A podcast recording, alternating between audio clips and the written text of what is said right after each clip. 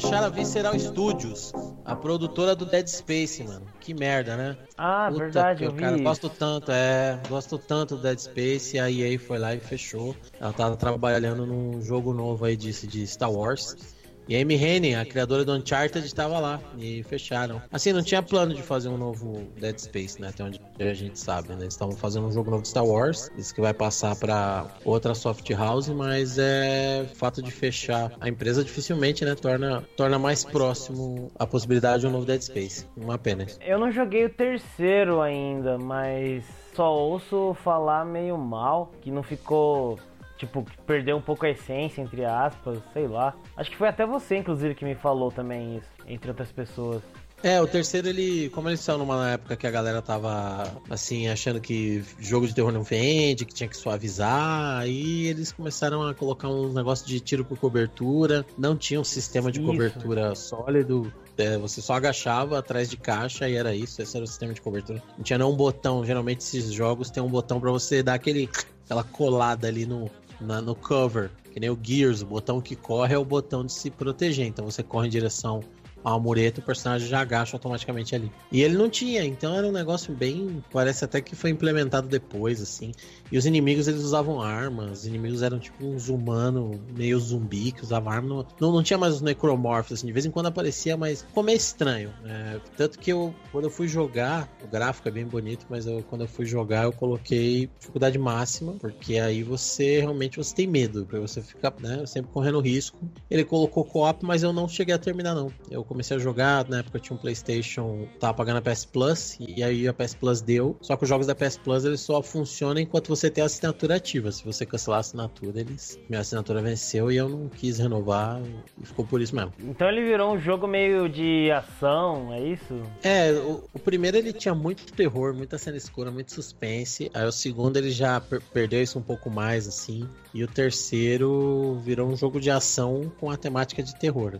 Não, não vi nenhum momento. Ah alguma cena que fosse realmente de suspense, tensa.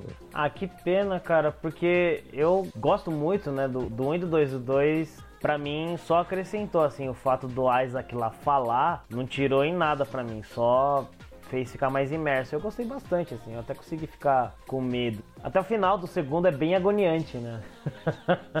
Muito agoniante, aliás. É verdade. Não, realmente, o, quando ele chega no, no S. Shimura, dá até um, um frio na barriga para quem jogou um e sabe os perrengues que passou lá, porque o 2 ele não tem tanto terror, assim, ele tem muito suspense, muita, muitas cenas tensas, é, tem muita tensão. Mas eu gosto bastante do 2 também. É, ainda pretendo jogar o 3, porque é a continuação e tal. É, o 3 até não, ele amplia, amplia assim, o universo do jogo em alguns aspectos. Fala um pouquinho mais do, de como é o futuro ali, mostra as consequências uhum. do, do 1, um, do 2, mas, mas é uma série que merecia mais. O, ela já não tá mais na mão do, do diretor do primeiro jogo. Na época do 2 ele deu uma entrevista falando que eles foram tratados que nem lixo assim pela Electronic Arts. Ele foi o fundador da Visceral Games, mas ele saiu, a Visceral ficou lá. Mas o 2 ainda acho que respeita. Aí o 3 é, o 3 foi só naquela época que saiu o Resident Evil 5, depois o 6, que saiu também o Silent Hill Downpour, que é um jogo legal, mas que todos esses jogos aí deixam o terror bem bem de lado. Assim. Aí veio depois os indies aí Amnésia, esses jogos mostrando que terror vende sim, que vale a pena investir. E aí começou uma nova onda aí, né? A gente tem. Depois da Amnésia teve o Outlast, que vendeu pra caramba, que saiu pro PlayStation, pro Xbox é, One, os primeiros consoles dessa geração. E até o, o Silent Hill ia entrar nessa onda, não entrou, e o Resident Evil entrou por causa da demo, do sucesso da demo do Silent Hill. O Silent Hill foi cancelado. Tomara que com isso aí, quem sabe a Electronic Arts não acho que é hora de voltar ao Dead Space. Espero que sim, que eu gosto bastante. É uma pena, né, que fechou, porque realmente, que nem você falou, eu acho que merecia mais uma segunda chance aí o Dead Space. Se Resident Evil, que sinceramente tava um cocô assim, bem ação só, já tinha perdido faz tempo a essência. Aí eles conseguiram retomar, né, com o novo Resident Evil, o último que saiu. Por que não Dead Space, né? Agora eu fiquei curioso também, porque o jogo que eles estavam fazendo, né, a Visceral Games, era o Star Wars. Será que era o que ia ser o Star Wars 1313 lá, sabe? Cara, não sei, porque o assim, provavelmente era um jogo é, story driven, era um jogo orientado em enredo, porque a Amy Henning, que é a diretora do, dos três primeiros Uncharted, ela tava lá. E aí ela, os caras cancelaram, falaram que vai passar por outra soft house e provavelmente vai mudar. Isso deixou uma galera meio chateada porque hoje em dia é, as pessoas estão meio que as soft houses estão entendendo que não compensa muito você investir em jogo orientado a enredo. Até eu vi o Cory Barlog, que é o diretor do segundo God of War, eu acho que é, e ele falou que fica chateado de ver isso, né, de ver essa essa ideia aí agora da galera de que ah não, jogo story driven, jogo orientado em enredo não, não vende mais, não vale mais a pena. Acho que na verdade ele é o diretor do, do atual, do novo do novo God of War. Porque realmente, né, é, você vê que na geração passada o Xbox 360, até nessa geração, é um console, na minha opinião, melhor que o PlayStation. O PlayStation, ele é um console que você bota o jogo lá e joga. O menu dele, nada dessas coisas é bem feito. Mas o PlayStation vende porque o PlayStation ainda tem o carro-chefe dos exclusivos da geração passada ainda. Ele, que teve The Last of Us, teve Heavy Rain, teve todos esses jogos Beyond Two Souls, todos esses jogos orientados a enredo. Então, é, o PlayStation, o, o Xbox está correndo atrás do prejuízo. E ainda assim, o Xbox, o diretor lá do Xbox, o Spencer, falou que não, que o negócio é jogo multiplayer. Eles vão investir sempre em jogos que prezem o co-op e tal. Então, jogos lineares single player estão sendo considerados meio que algo ruim, assim. E, e, cara, se todo mundo for fazer jogo aberto e jogo multiplayer, fudeu. Ninguém, ninguém vai viver também, né? A gente quer. É, não, não, quer dizer porque o jogo é, é. O jogo é single player linear que você joga uma vez e queima, o CD come, destrói, dá pro cachorro. Pô, quantas, tem um monte de jogo linear single player que a gente salva várias vezes. Na época do Mega Drive, do Super Nintendo, era, era isso. A gente queria pegar o jogo e salvar de novo. É, e não tinha conquista, não tinha nada. Pelo prazer de jogar mesmo. Eu quero jogar porque eu quero jogar de novo. Não quero platinar, não tinha, tinha porra nenhuma disso. Speedrunners que o digam, né? É, exatamente. É bobeira isso aí. É. Eu espero, espero que mude logo essa onda aí todo mundo querendo fazer um Witcher 3 aí, um Skyrim, mania Skyrim, o jogo infinito. Foi, é verdade, é verdade. O, o, Skyrim, ele saiu em 2012, 12, né? Acho que foi isso. É, e aí, depois dele, saiu GTA 5, é, saiu, foi tanto jogo que saiu, cara, é, de mundo aberto. Em 2015, na verdade, você pega uns três anos depois, teve o Metal Gear do Phantom Pain, teve o The Witcher 3, teve o Mad Max, teve o The Rise of the Tomb Raider, que eles deixaram um mapa maior também, meio sandbox e tal. Não chega a ser um mundo que nem esses outros jogos, mas teve o Batman Arkham Knight. Então, assim, se eu for jogar tudo isso, é, é muita coisa, cara. Não tem como você dar conta, né? Realmente. Você precisa de mais de uma vida para fazer isso. Exatamente. Vamos ver o que que dá nisso aí. Eu espero que, já que esse jogo de Star Wars vai passar para outro outra desenvolvedora, eu só espero que não seja um Duke Nukem Forever novamente, porque, né? Vamos ver. Star Wars merece um jogo bom, poxa.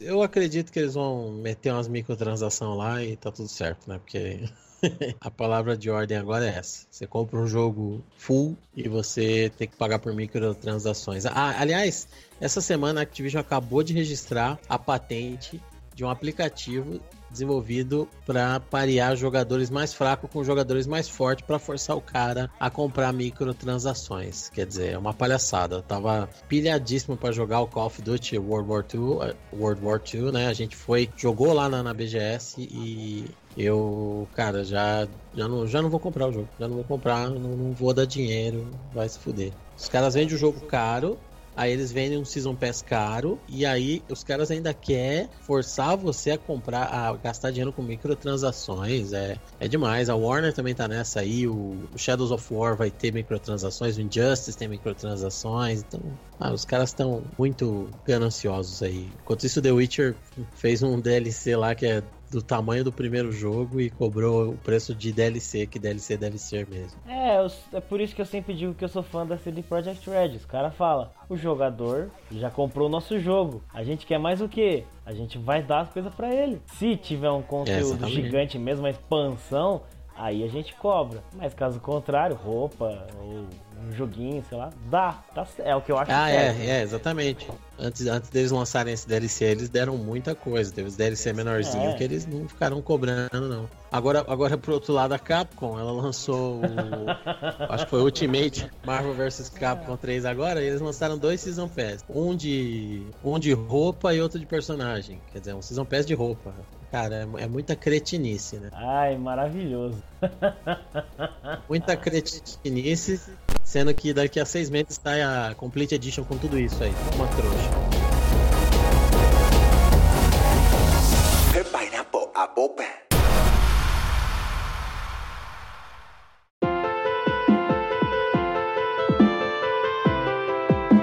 Sejam bem-vindos a mais um One Up Podcast. Eu sou o Jack e quanta gente, quanta alegria, a minha felicidade é um passe de imprensa para Brasil Game Show. É verdade. E eu sou o Fábio e. Olha, pode chegar, dona Freguesa, pode chegar. Olha o COD, olha o Detroit Become Human, olha o Sea of Thieves. Moça bonita não paga, mas também não joga. é, realmente. É uma feira, né? E é, né? E é, é uma feira. Ai, mas é isso. Hoje a gente vai falar da Brasil Game Show. A gente vai fazer um saudão geral aí de como foi a nossa visita, a nossa intrépida visita a esse evento que é a, a nossa, por que não dizer, né, a nossa E3 brasileira, talvez? Tá chegando lá, tá chegando Tá lá. chegando lá, né? Pô, e esse ano, né, foi, foi parrudo, não foi pouca coisa não. Parrudo. Foi punk também, foi punk pra cacete. Mas vamos lá, então. Então tá, e como a gente falou, essa BGS de 2017, primeiro, foi a décima Brasil Game Show. Tava todo mundo falando, né? Essa é a edição histórica da BGS, né? Histórica por vários motivos, né, cara? Primeiro por ser a décima. Segundo porque tinha convidados de peso, né, cara, nessa, nesse evento esse ano. Foi, eles Caraca. estavam pra comemorar o décimo aniversário. Aí os caras investiram, viu? Porra, né? Gigante lugar. Tinha, olha, tinha um ar-condicionado ferrado, porque o lugar era gigante e tinha lugar que tava frio, mano. É, cara, eu fiquei olhando assim, eu falei, meu, essa merda não vai arrebentar não antes de acabar a feira, né? Porque a impressão que tinha é que os caras falaram, olha, aguenta aqui até 10 graus, os caras falaram, bota no 5 aí. Não, mas no 5 vai, não, foda-se, bota no 5. Porque o negócio tal, eu falei, meu, que tamanho que é esse ar-condicionado? Foi a única coisa que eu não conheci lá que eu queria, era o ar-condicionado. Queria falar, ó, com, com quem que eu falo aí da imprensa aí pra, no stand do ar-condicionado? Nossa. devia ser algo, devia ser algo monstro, cara. Mas então, tinha estandes gigantescos nesse evento. Estandes que eram verdadeiros parques de diversão, né, cara? É, a Microsoft que o diga. A Microsoft, a Acer, né? Tinha aquele mini tobogã também. Tinha. Ah, é verdade. Tinha um lá que era o, o desafio Uber, que parecia o brinquedão lá do Parque da Mônica. Cara, tava grande. grande pra caralho. Pois é, o desafio Uber teve, teve uma galera lá, teve o Cauê Moura e tal, a gente nem chegou a ver, né? Mas É, é, então. teve uma galera que disputou lá. Eu vi que tava tendo um mini evento lá que era de Street Fighter. Era um carinha lá que eu não conheço, provavelmente um youtuber, contra a vovó Palmeirinha. Esse eu vi. Não, aliás, isso acontecia direto, né? Teve uma hora que tava eu, o Wallace o. o- Esse falou youtuber que não conhece. Tava eu, o Wallace e o Jean andando. Aí o Wallace foi olha- andando e olhando na direção do Jean e vindo um cara com aquele séquito, né? Aquele séquito de seguidores. Aí eu, vai bater no cara aí, ô Wallace. Aí o Wallace olhou, o cara fazendo a live com o celular. Aí o Wallace, ah, desculpa, e saiu da frente. O cara olhou com o maior cara assim, tipo, pô, o cara vai me cumprimentar. E era o Muka Muriçoca, que eu sei de nome e de cara, que é um youtuber. Mas aí eu falei, vocês sabem quem é? E o Jean e o Wallace olharam pra cara do outro. Não. não mesmo. Até agora não sei. Pois é. Eu também não sei nem se ele é gamer, se ele é streamer, se ele... Eu, só- eu sei que ele é um youtuber. É que assim, o YouTube, que eu já falei, né? é, tem um universo. Então, às vezes você chega, por exemplo... Recentemente teve um vídeo do Casey Neistat, que ele tentou fazer um vídeo pra angariar... é, fazer arrecadações pra galera... Não me lembro agora se era do atentado lá de, de Las Vegas. Ele tentou fazer um vídeo e aí o ad dele foi desabilitado porque o YouTube falou que tava falando de essa nova política do YouTube de é, conteúdo family friendly. Não falar de violência, não falar de palavrão, não falar de um monte de coisa. E desabilitou o AdSense do vídeo do cara, o, o vídeo do cara não foi ele- elegível para propaganda. Em compensação do Jimmy Kimmel foi lá e falou, abriu o programa sobre o atentado Las Vegas e tinha uma propagandona lá de, de uma montadora de veículos, não lembro qual. E aí os caras estavam falando, pô, Casey Neistat e tal, não sei o que lá. Cara, eu fui descobrir quem é esse cara através desse vídeo, eu acho que o Jean não sabe nem quem que é, né? É, Não. E o cara... Pois é, e o cara, ele tem É, eu descobri que o Jovem Nerd, um monte de cara, um monte de youtuber aí é fã do cara. O cara tem 8 milhões de inscritos, o cara tá das antigas do YouTube. Então, assim, o YouTube é normal ter isso, né? Tem um cara que tem, tem universos que você não conhece. Que o cara tem fã que acompanha faz anos, que, que acompanha, começou acompanhando o cara, que vira Como é que é youtuber. É Casey Neistat. Ele é um cara narigudinho, feinho, ele parece o. ele parece um Muppet, mas ele. Eu nem sei sobre o que, que é o canal dele, cara. Eu já tinha visto uma outra vez, assim, mas eu nem sei sobre se é sobre viagem, se é só um vlogger, sei lá. Eu sei que o cara já tem o canal já faz um tempão. Parece que é um big deal. Quer dizer, todo mundo é big deal se você é fã, todo mundo. né? então, então é mais ou menos assim, né? Então, essas frases que a galera fala, nossa, você não conhece o Casey Neistat? Não, cara, não conheço. E eu tenho algum cara que eu sigo também, que tem 8, 10 milhões de inscritos, que você também não conhece, porra, é normal. né? Nunca ouvi falar desse Casey Neistat. Eu vi aqui, achei que eu fosse conhecer, mas conheço não. Ah, tinha vários youtubers, né? Esse é um evento que agora tá tendo um pouco mais. Um pouco não, né? Tá tendo espaço mesmo pra youtuber. E não só youtuber, streamer também, né? E inclusive o Twitch é um dos parceiros da BGS nessa edição, né? Exatamente. É, eu acho que vale a gente falar assim, tipo, como que começou, né, a parada. Que a gente foi para lá, porque a gente não foi. é, foi a primeira BGS do Jean, né? Isso, minha primeira, perdi a virgindade. Olha aí, perdeu. Foi, foi bonito, foi carinhoso, né? O- foi, foi, foi meaningful. Foi meaningful. Foi tipo. é, e, e, ca- e foi legal porque assim, a gente não foi. Não, vamos na. BGS esse ano, vamos comprar, né? E tal. A gente foi lá e procurou a assessoria de imprensa, se inscreveu e recebemos a, a- por isso que o Jean, né, explicando aí a abertura do Jean, a frase de abertura, a gente recebeu acess- acesso como imprensa lá, então a gente foi os quatro dias sem pagar nada para cobrir o evento também, né, então foi, foi, bem, foi bem cansativo, mas foi bem legal também. Isso. Foram quatro ou cinco dias de evento? Cinco, né? Foram Cinco cinco, dias. Foram cinco. Ah, eu, acho que você também, né? A gente só foi em três. É verdade. Wallace foi a mais eventos. Mas assim, sinceramente, eu quase não joguei. Eu acho que eu joguei muito pouco. Eu joguei só no primeiro dia, que era pra imprensa, né? E a galera VIP. É, o resto foi só trabalho. Mas É, não, mas deu, deu pra jogar na área assim- indie, né? Na área indie ainda deu pra gente jogar um pouquinho depois. na área indie, eu acho que eu joguei duas coisas só: o No Heroes Here e o Dolmen. Ah, não, eu joguei o Trajes Fatais também. É, a gente jogou. Eu joguei o Pixel Ripped, joguei É. o Black Iris. Esse eu queria ter jogado. A gente jogou aquele lá de que não pode esquecer, mano, que tem que baixar aquele jogo lá que é muito legal. Aquele de tablet de zumbi lá, Nor. Ah, Until Dead, né? Until Dead, Until Dead. Muito legal. Muito A gente louco. curtiu demais o- a arte, né, do, do, do jogo. É, não, até que deu pra jogar, vai. Mas é, a gente foi como imprensa. Primeiro evento da gente como imprensa era bem, bem da hora. Eu tava mega caipirão lá no evento. Cheguei na sala de imprensa, né? Coisa que eu nunca tinha, né? Nunca tinha pensado, imaginado. Aí já tinha lá refri, suco e tal. Até olhei assim. Primeiro dia, só tava eu e o Fábio. Caramba, Fábio, olha ali, tem, tem coisa, a gente pode pegar, uau! Suco, café, É, bolachinha, levaram um monte de coisa lá e tal. tinha um micro-ondas, né? Tinha, tinha. Wi-Fi, Wi-Fi, tomada, sofá. tinha- não, a poltrona de massagem, que eu nem usei. Queria ter Eu usado. também não, é verdade. Mas enfim. E como imprensa, é, você tem acesso a algumas coisas que os réis mortais não têm. Como informações Então, exclusivas. Então, eu acho que a gente tem que tomar cuidado pra não deixar subir pra cabeça e não parecer arrogante. Não, não, É. não. O que eu quero dizer é aquelas coisas assim que você sempre se pergunta, né? Que você sempre quis saber. Que eu sempre vi na, na, na internet, né? Os caras falando. Fazendo vídeo, né, sobre algum evento, sobre a E3 geralmente, e daí os caras têm acesso a informações assim que você fala, pô, que será, né? Então dessa vez a gente teve, dessa vez a gente teve na pele do cara lá que eu olhava, né? Eu me sentia assim, eu tava na pele do cara que eu olhava falando. Eu, puxa, que maneiro. Não é uma coisa assim de, uau, que agora eu sou foda. É, foi uma experiência foda, uma experiência muito louca, mas eu me sinto bem por ter tido acesso a isso e agora poder compartilhar esse tipo de coisa, né? Essa experiência. É muito maneiro. Sim, com certeza.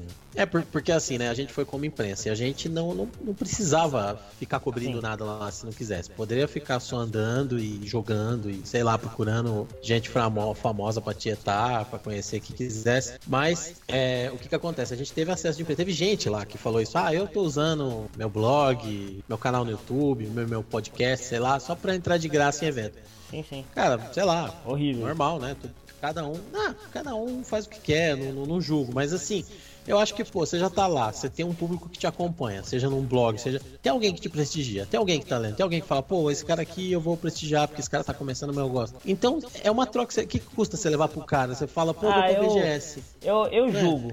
Eu julgo, sabe por quê? Porque assim, é, eu vou usar a gente como exemplo. É, a gente é um podcast que, querendo ou não, a gente tá no começo, a gente ainda vai fazer um ano, mas a gente tem um bom número de pessoas que ouvem a gente até. Pelo menos lá no Spreaker diz isso, né? Mas ir num evento do porte da BGS como imprensa é uma puta oportunidade para um podcast que tá crescendo, que tá querendo aparecer. E um cara que ele faz parte de um veículo, algum veículo, né, qualquer que seja, e ele vai lá só pra ficar curtindo os negócios e só pra pegar brindezinho não sei o que, aí ele tá tirando a oportunidade, talvez, de alguém, ou vai que ele tinha tirado a oportunidade do One Up, de ir. Pô, agora não tem mais convite pra imprensa, acabou. Então, por quê? Então, Porque eu, teve eu, outros que foram, entendeu? Eu acho, não gosto disso, eu não acho legal. É, então, eu não acredito muito nisso, sabe por quê? Teve uma vez que eu tava conversando com uma garota, faz anos isso, e aí ela era formada em publicidade publicidade. E eu falei, ah, meu tio trabalha em publicidade e tal, e meu tio começou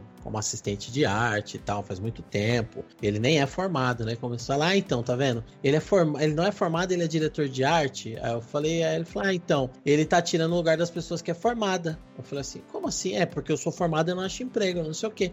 Falei assim, então, eu acho que é a sua incompetência que tá tirando o seu lugar. Então, assim, eu acho que o, o, a, o que a pessoa conseguiu com o mérito dela, eu acho que não influencia se o ANUP não tivesse conseguido, é porque o ANUP não tinha capacidade mesmo de conseguir. A gente conseguiu entendeu? Eu, eu, eu acho muito isso, que o sucesso ou a, não, mas o é fracasso é de cada um que eu tô querendo só dizer, depende não é... de não, é não entendo, mas assim, o sucesso ou o fracasso de cada um só depende de nós mesmos. Eu acho que se a gente mandasse uma solicitação de imprensa e o ANAP fosse um negócio que fosse mais editado, que a gente falasse a gente já fala muita besteira, mas que a gente falasse mais ainda, é, sem que não tivesse um trabalho de pesquisa para as pautas, que a gente não tivesse a edição que você tem legal, que a gente não soubesse se comunicar, mandar um e-mail claro, objetivo, cara, não ia conseguir mesmo, independente da pessoa que vai lá e. Porque tem muito evento que é isso, tem, tem evento que dá o ingresso pro cara, porque só o fato de o cara estar lá vai ser interessante para ele, porque o cara tem um público. O cara é youtuber e, pô, fulano de tal vai estar tá lá.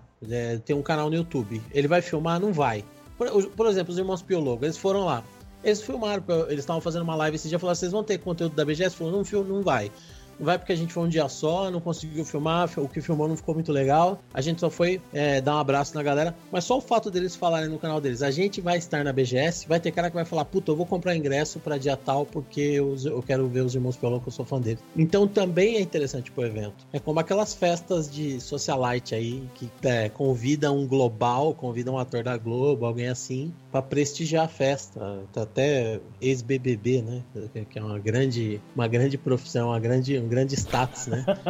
o cara fala, não, tem fulano do BBB 7 aí, ó. Foi aí, o cara Aí o cara é convidado, ele vai lá, bebe, come de graça, na balada, na casa de eventos, para o pessoal que for falar, nossa, tava lá o não sei quem, não sei quemzinho da Fazenda 2, da Fazenda sétima edição, né? Porque, nossa, uau, né? Que incrível. Então, cara, eu, eu, não, eu não. Por isso que eu falo que eu não julgo. Eu acho que legal. A, a BGS quis dar, meu, tá certo. Você não é obrigado. Mas a gente achou legal aproveitar a oportunidade, né? Fazer o conteúdo. O homem de lenda na BGS 2017. Excellent ainda entrando nesse mérito de, da importância do, de um veículo entrar nesse evento, eu acho maneiro, eu sempre achei importante, mas eu só percebi, eu, eu só me senti, assim, não querendo parecer arrogante, mas eu me senti importante em um momento Importante como imprensa, eu digo. Como alguém que divulga alguma coisa. É, eu senti essa importância na hora que a gente tava dando um rolê lá, a gente tava indo ver a, a conversa do o Stephen Bliss, lá o artista da Rockstar, do GTA.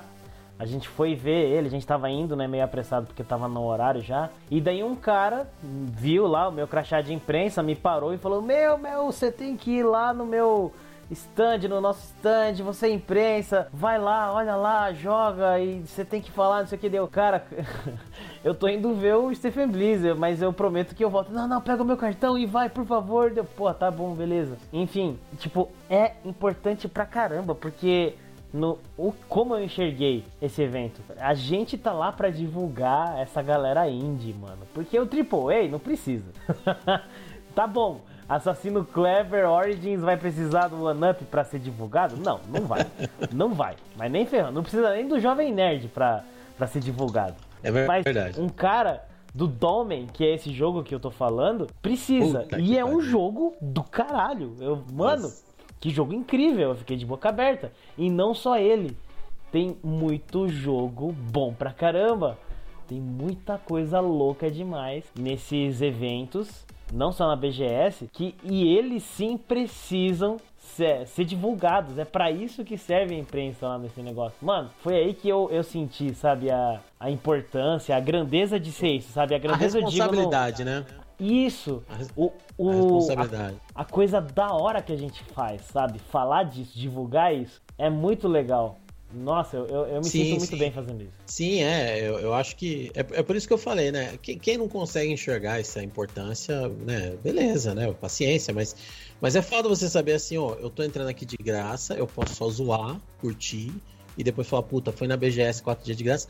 Ou eu posso fazer uma parada que quem for, quem gostar de game, vai curtir e que vai ajudar o cara que é, é game designer, que tá fazendo um negócio legal e que não tem um milhão para fazer o jogo, mas um milhão para investir em publicidade, tá ligado? Então, é, que é um orçamento pequeno ainda para jogos AAA lá dos Estados Unidos. Então essa, essa parte é muito foda. Aliás, putz, a, a parte indie lá da BGS era é, foi, a gente descobriu assim que é o grande tesouro.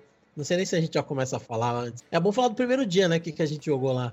Vamos falar do primeiro dia. A gente deixa para falar da área indie antes de encerrar, é, assim, para depois, para depois. Ainda tem polêmica por aí. que o Wallace, é. o Wallace também conta pra gente, né? Que, é. que, é, que o Wallace vai contar coisa pra gente que a gente não sabe ainda. Né? Sim, Achei sim. que não era para falar nada. Ô louco. Eita.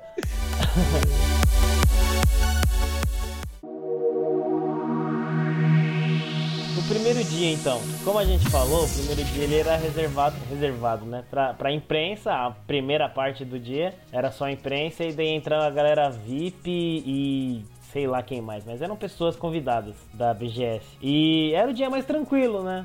Um dia que a gente gravou muito pouca coisa, foi mais um dia de reconhecimento, né, pra gente.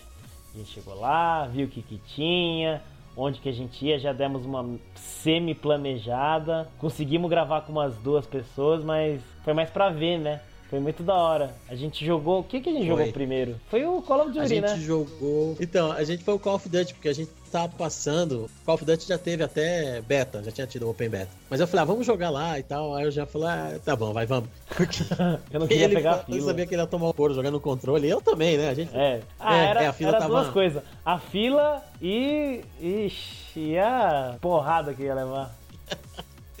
Não, a gente tomou um couro belíssimo. Mas foi mais pela diversão, né? Foi, foi mais pela zoeira. Assim. Foi divertido, foi legal, foi legal. Foi divertido. Foi legal que eu, eu tinha o Detroit Become Human, que eu poderia jogar, e eu fui lá no código. Foi uma ótima escolha. É... Mas tudo bem. eu queria ter visto ele, mas a fila tava maior, e daí eu, putz, né, não, deixa, já tô me sentindo pra baixo aqui, por ter tomado uma piaba dos gringos. Tinha até um gringo, é. né? lá Tinha um gringo lá, porque a gente jogou uma partida e daqui a pouco tava saindo, aí eu vi um gringo lá e falou, it's two rounds, é duas partidas. Aí a gente voltou e jogou a outra. Assim, é. é eu, eu acho que eu escolhi até o COD por causa disso, porque a fila tava, tava pequena. Mas mesmo pequena a gente tava ficando meio impaciente porque Cara, a primeira BGS do Jean, a gente tava lá como imprensa, a gente queria ver tudo, falava, pô, o que, que a gente vai. Eu até falei pra ele, falei, é coisas que vai pegando experiência, né? Mas a gente deveria ter olhado primeiras atrações e já feito um cronograma, ó, vamos no primeiro dia X e tal. Mas a gente tava muito feliz, né? E abobalhado lá. E queria andar e rodar e ver tudo, assim. Mas no final é, deu tudo certo, foi bem legal. Dali a gente foi pro Dragon Ball, né? A gente andou e viu ali o Dragon Ball, Fighter Z. Na verdade a gente foi pro Xbox, que era em frente, assim, isso que era legal, né? De um lado era o PlayStation, do outro lado era o Xbox. Aí o stand do Xbox gigante, os caras ah, colocaram é? um Porsche GT. Carreira. Verdade. De branco gigante. Aí tinha um jogo lá, o Sea of Thieves, de pirata. Esse, eu tinha ouvido ah, falar gira tanto. de pirata. gira de pirata. Eu ouvi tanto falar desse jogo, mas tanto, que a fila tava grande, mas eu falei, mano, vamos, precisamos ir. Precisamos ir, quero ver, quero ganhar essa bandana. É, isso que eu ia falar. Tinha uma bandanazinha lá com Sea of Thieves, ou um treco que você coloca no braço pra parecer tatuagem. Mas a bandana era da hora. Aí... É, a bandana nós pegamos. E o jogo é da hora também. Nossa, o jogo é muito louco, muito louco. É muito da Muito divertido, cara. São quatro, é, uma, é um barco, né? E aí a tripulação é formada por quatro integrantes. Um é o capitão, o capitão foi o Jean, claro, né? Jack, nosso capitão. E aí é, é, um tinha que pilotar o barco, outro tinha que olhar o mapa, outro tinha que subir lá no. Na. Qual que é o nome daquele negócio que fica ali perto das velas ali? O observatório, né? Deve ser. Cê, onde o cara fica com a lupa ali olhando. Você quer saber o nome de verdade? Qual que é o nome? É o cara. Vá não, para é. o. É sério, é sério. Ah, ô caralho, é verdade, é verdade. Vá para o caralho. É, porque o cara ficava de castigo pra ir lá ficar olhando. Provavelmente as fadas não vão deixar isso, apesar de eu não estar sendo malicioso. Mas cada um tem a sua Aí... posição. Nesse jogo é importante a comunicação, né? Coisa que eu caguei pra comunicação quando tava lá. Não falei quase não, eu tava perdido no jogo. É, inclusive tinha um, tinha um monitor lá do Xbox exatamente para garantir que a jogada, a jogada rolasse, né? Ele ficava, você, você, ó, você que tá com o mapa, faz isso, você não sei o que, ó, alguém tem que soltar a âncora. Aí eu ia lá, né? Eu falava, vou soltar a âncora então. Aí ficava zoando o Jack, falava, tô soltando a âncora, capitão. Esse foi o trabalho de corno que me deram. Aí ficava soltando a âncora. E tinha dois garotinhos jogando com a gente, que parecia os garotos do Stranger Things, igualzinho. Um parecia o Dusty. E o outro parecia o Will. Não, não é o Will. É parecia o, o, garotinho que, que também tava no. Que tá no, no It, né? O que fala palavrão. É, é, o. É o Mike? Será que é o Mike? Ih, sei lá. Acho Mas... que é o Mike. Achei engraçado. Eu é de capitão lá, girando leme. Ou... É leme o nome do negócio? Eu não sei. É leme, é leme. Leme, batendo nas docas, nas pedras. É, tá uma maravilha. Aí a gente tinha que achar uma ilha, ir lá e descobrir o tesouro onde que era, né? Olhando o mapa. Tem pirata zumbi na ilha. Aí vem outros jogadores com outro barco atacar a gente. Você carrega o canhão, atira no outro barco. Começa a entrar água, fura, fura o casco. Você tem que ir lá com madeira pregar. Os caras começam a invadir o barco, você luta. Cara, um jogo muito legal, muito divertido. Muito divertido. Você morre, você vai pro navio do Davi Jonas, né? É verdade. Aí você, aí você volta. Ah, muito legal. Você vai, você vai tipo pro, pro além assim, tudo esverdeado, meio, meio Soul River, assim, bem legal. Eu estou ansioso para que esse jogo saia e possa jogar. Não ganhamos, não perdemos, mas foi divertido. Aí sim a gente viu Dragon Ball Fighter Z, né? A gente viu ali, falou, vamos jogar? Vamos. Aí a gente entrou na fila e o cara falou, pode jogar. Ele, pô, tá bom, né? Não teve fila. Nossa, que é jogo da hora. Isso. Que jogo da hora. A gente jogou até duas ou três partidas, né? duas partidas, aliás. Foi legal. É, foi, a, a gente parou assim, jogou e falou, é, tá ok, já deu já. tipo, ninguém tirou a gente. A gente jogou até dizer, é, foi bacana, foi da. Mas foram duas partidas, mas é, é tão intenso que já, já deu, né? Tipo, estamos satisfeitos, assim. Jogou a primeira, já tava largando. Aí eu falei, ué, tem ninguém, vamos jogar mais uma. Aí jogamos mais uma e fomos embora. É, eu teria jogado mais uma, mas tem tanta coisa que eu queria ver. E realmente, intenso o jogo. Intenso. Você não para. É legal, é divertido. Na BGS 2017. Excellent.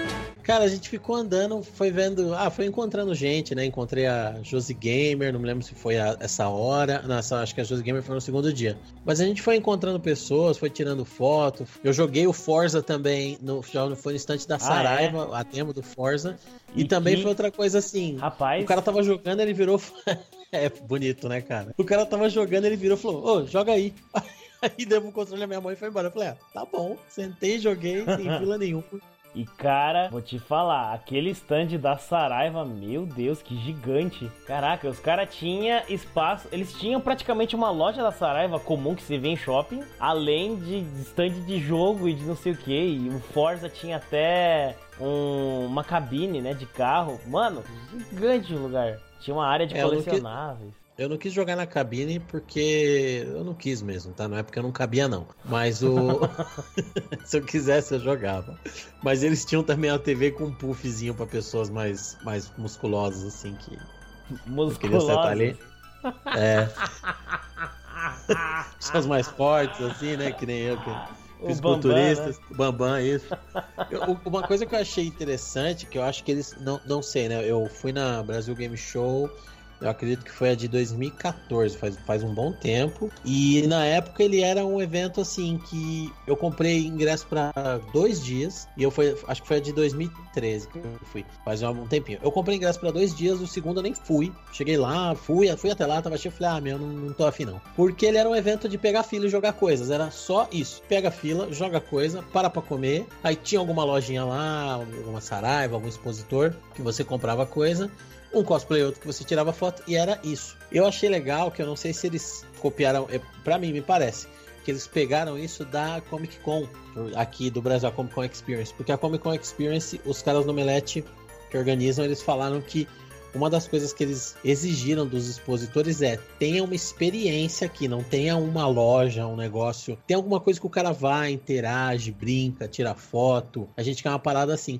E todos os stands tinham. A loja Americanas era uma loja Americanas lá dentro, mas em uma das laterais tinha o trono do Game of Thrones para você sentar lá e tirar foto. Então, mesmo quando era só uma loja, tinha alguma coisa assim para o cara ir lá e não precisava comprar, mas ele ia poder interagir de alguma forma naquele stand. Então isso é bem legal. Verdade. A própria Saraiva, né, tinha esse lugarzinho do Forza, tinha um mini stand lá do Final Fantasy Dissidia e nas duas entradas principais tinha lá uma estátua do Scorpion e uma daquela mina que luta capoeira no Street Fighter V que eu não sei o nome dela, a menina. Ah, é verdade. Tinha a do Batman também, eu não lembro se era na Saraiva é? que tinha, tinha um Batman bem grandão. Ou era na Americanas? Pô, eu não, não lembro. A, a, a, menina. Qual que é o nome daquela menina lá, Wallace? Você que. Laura.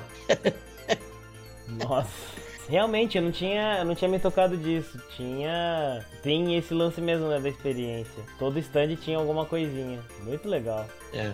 Ah, no primeiro dia a gente chegou lá na sala de imprensa também, a gente ficou tipo, caraca, tinha... o Bruno Silva chegou lá do Omelete, chegou o Totoro, Aí o Jean, caralho, o Totoro tá aí perto. Falei, tô ligado. E a gente, assim, andando perto do cara e sem falar nada com o cara. E como é que eu vou fazer pra tietar o cara? Aí quando a gente chegou na sala de imprensa, começou a ver umas figuras, assim, né? Do jornalismo, da, da, da internet. Já começou, tipo, caralho, mano, o cara ali, caramba, mano, tem plano de tal, tá ali. Aí eu tirei a câmera e falei, ah, vou tietar, vou tirar uma foto. Aí tirei a foto com o Totoro, com o Bruno Silva. O Jean também tirou foto com o Totoro. E aí a gente tirou uma foto Aí, não, eu não me lembro mais quem, mas foi surgindo, né? Foram surgindo as pessoas. É, eu, primeiro eu... dia eu não me lembro da gente ter feito bastante coisa. Acho que foi mais quando no segundo dia, quando o Wallace estava, que a gente começou a pegar mais pra valer, assim.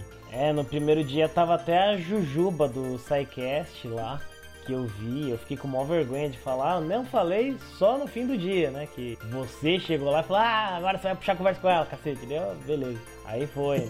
Mas, Pode crer. Enfim, a gente também foi no primeiro dia naquela área de fliperama, lá no fundo. É verdade, não passamos nunca mais lá. Né? Não passamos nunca mais. Porque o lugar é grande também, né? Tão grande é... que tinha lugar que a gente esquecia. Eu queria ter ido lá para jogar pinball, mas esqueci. É tudo Nossa, bem. tinha umas máquinas de pinball muito antigas. E tinha Apollo, 3, Apollo 11, né? Sim, era essa que eu queria jogar, mas... porque essa é rara, é rara pra cacete essa máquina, mas tudo bem, tudo bem, eu, eu tinha esquecido, eu lembrei agora só, e agora fiquei triste, mas tudo bem, tudo bem. Ah, inclusive a área, a praça de alimentação também era grande, né, bem grande, gigante, só tinha fast food, né? Mas, enfim, tava lá. A gente não consumiu, né? Até porque o negócio, o negócio é o, tem que tirar um rim para poder comer lá, né? Mas primeiro dia foi mais ou menos isso. A gente deu uma passadinha também na área dos indies. Foi bacana, mas a gente começou mesmo a ver a BGS de verdade foi no segundo dia, que daí o Wallace se juntou a nós.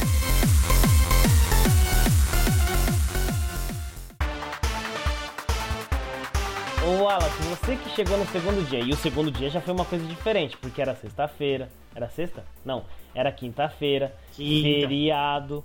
Era um feriado, dia das crianças, dia 12 de outubro. Então, assim, o lugar encheu. Encheu pra caramba, mano. Encheu demais. A gente já teve uma outra percepção. E pra você, Wallace, que foi a sua, a sua primeira impressão, assim, da BGS? Como imprensa num dia cheio pra Dedéu. Eu curti, eu achei legal. A sala da imprensa é bacana. Mas teve uma, uma coisa interessante, foi a, foi a forma como a imprensa entra, né? Que é separado, tem um, tem um balcão que eles verificam o CRG, aí eles batem o, o- aquela máquina na, no código de barras do seu cartão, confere se é você mesmo. Então, tipo, tinha uma organização bem legal, assim, para direcionar a imprensa. Isso aí eu, isso aí achei, eu achei muito legal por parte da, da BGS, da, da equipe, né, deles. Foi bem organizado né, nesse ponto aí. Eu só acho que precisava ter tido uma revista, né? Porque qualquer um podia ter entrado lá com qualquer coisa, mas tudo bem. É, a imprensa não tinha revista, só a entrada normal. isso pro Jean, eu falei, caramba, mano, não tem revista aqui não. Aí depois o Jean falou assim, não, a entrada normal tem, só a imprensa aqui não, né? Mas até aí não quer dizer nada. né? Então, né?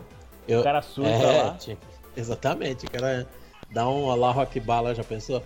Então tem que ter... A gente ri, a Mas, gente ri, né? mas não é porque a gente acha engraçado, Allahu Akbar. É por causa do Diego, né? Bom lembrar. Por causa É. daquele vídeo do Vou até- Allahu Trap Bar, né? Que o, Diego- que o Diego mostrou pra gente, a gente nunca esquece. E muito provavelmente Allahu Trap Bar. está tocando no fundo aí, mas. É... mas assim, o que, que a gente quis dizer quando, esse quando a gente disse que esse evento foi parrudo? Olha, te falar a lista, a pequena lista das pessoas que estava lá. Cara, tem uma- umas pessoas agora que eu tô vendo aqui que eu nem vi. Tipo o Bruno Guerran, ou Guerin, sei lá, que ele é o diretor do live content da Ubisoft, do Assassino Kleber Origins. Alexander Karpazes, diretor de apresentação do Far Cry 5. É, Esses aí, ok, né? Mas, pô, tava lá o Phil Spencer, que é só o cara, né, do Xbox. Cabeça, né? Chefe. Ele adora ser chamado de cabeça. Cabeça. Porque ele é head of Xbox. Aí falaram pra ele que é cabeça em português. Ele achou uma graça, né? Ainda mais com a cabecinha dele. Uma das ma- a maior cabeça do Xbox. A maior cabeça. É, tava o Nolan Bushnell, criador do Atari. Cara, esse Tirou foto com o Kojima. Tirou foto com o Kojima. Aliás, aliás, o Kojima tirou foto com ele, né? Esse daí, o Kojima que foi lá e falou assim: ele tirou a foto, botou no Twitter e falou: nosso verdadeiro Big Boss. Achei foda. Eu tenho a, a ligeira impressão de que o Kojima aproveitou muito mais do que qualquer um, viu, esse evento. Pode crer. Tava lá também o Ed Boon, criador e diretor do Mortal Kombat Injustice, né? Todo mundo conhece o Ed Boon. David Crane, o criador de Pitfall, que a gente conseguiu, né? Tirar uma foto. É, tirou uma foto com o senhorzinho, tava saindo do palco, com a entrevista marcada. E todo mundo, posso tirar uma foto? Posso tirar uma foto? Posso tirar uma foto? Aí o Fábio ativou a skill 99 mais, né? De, de lábia e diplomacia lá. E a gente conseguiu tirar a foto. Tanto é que a skill ela dura pouco, né? Ela tem um limite de tempo. Porque a gente tirou a foto, daí chegou um outro humano lá pra tirar e o cara falou: Não, não, não, não. Ninguém mais tira foto. O Sr. Crane tem uma entrevista aqui. O cara saiu mó triste. É, que o cara. Sabe o que, que é, né, mano? O cara esperou duas rodadas, né, pra usar. né? É. E aí a minha já tava no cooldown. Tem cooldown. De... Tava no cooldown da skill. Aí ele, ele falou: tira uma foto ali, tira uma foto ali pra mim. Aí eu falei: amigão. Não deu. Na BGS 2017, Tava lá o Mike Media, que é produtor sênior de Call of Duty, nem vi esse cara. Tava lá o Brandon Green, que é o, o nosso querido jogador desconhecido, né? Diretor Verdade, do plena não. PlayerUnknown's Battleground. É, agora, eu não sei se tava ou não o Stephen Bliss, que era pra ter estado, né? Cara, é É um uma boa artista. pergunta, hein? Era o artista do GTA. Mano, eu queria muito ver, porque a arte do cara é fantástica, né? A arte no GTA e Meu. a arte dele mesmo, né? Cara, não, eu vou te contar um negócio. Eu, eu, eu vi, aí eu falei, vou começar a preparar questionários, perguntas, pautas, né? Pesquisar pra estar preparado se eu tiver a oportunidade de conversar com esse cara, gravar com esse pessoal. E aí, o primeiro que eu fui atrás foi Stephen Bliss. E eu, cara, eu fiz um. Eu levantei a capivara do cara pela internet, entendeu? Peguei tudo quanto é entrevista, vídeo do cara. E o cara é genial. Eu, caraca, que Então, sensacional. Eu tinha visto Preparei um pouquinho. pergunta do GTA, da origem Cara. dele, da arte que ele tá fazendo agora. E cadê o cara? Eu vi só um pouquinho dele na internet, eu vi o videozinho, né, dele convidando a galera pra ir pra ver ele. E daí eu falei, oh, pô, legal. E daí você começou a me falar dele, da arte que ele fazia independente dos jogos. E deu, meu Deus, esse cara é animal. E daí eu fiquei empolgadaço também pra ver o cara. E no fim, né, ele jogou uma bomba de fumaça e sumiu lá, nem apareceu, né? É, no da- segundo dia. Não, foi na sexta, né? Na sexta a gente. Ele ia ter um painel. Aí, foi, puto, uma coisa que aconteceu bem legal na sexta foi que também apareceu nossos amigos da faculdade, o Diego e o Jerry. E aí eu fiquei super feliz quando eu vi os caras, mano. Muito legal. E aí a gente sentou tudo pra assistir o painel do cara na Twitch. Cadê o cara? Da uma hora, da hora do painel do cara, meia hora depois de começar a hora do começar o painel do cara, ah, pessoal, tivemos o Stephen Blaze aí comeu um leitão a pururuca aí, não vai poder ficar sentado aqui porque ele já tá sentado lá no banheiro, então. Eu falei, poxa, E daí no lugar uma dobradinha. Já ia subir um youtuber lá que a gente, né, também, youtuber, streamer, sei lá, nem, nem sabia quem era. Acho que era streamer. Quase certeza. É. Que era o É stand verdade. da. Era o stand da Twitch. É verdade, é verdade. Bom, nesse evento também tava o Hector Sanchez, que é o produtor, ex-produtor de Mortal Kombat. O... Então, essa hora vocês não viram, né? Mas na hora que a gente tava sentado esperando o Stephen Bliss, ele tava em pé conversando com o Gus Lanzetta.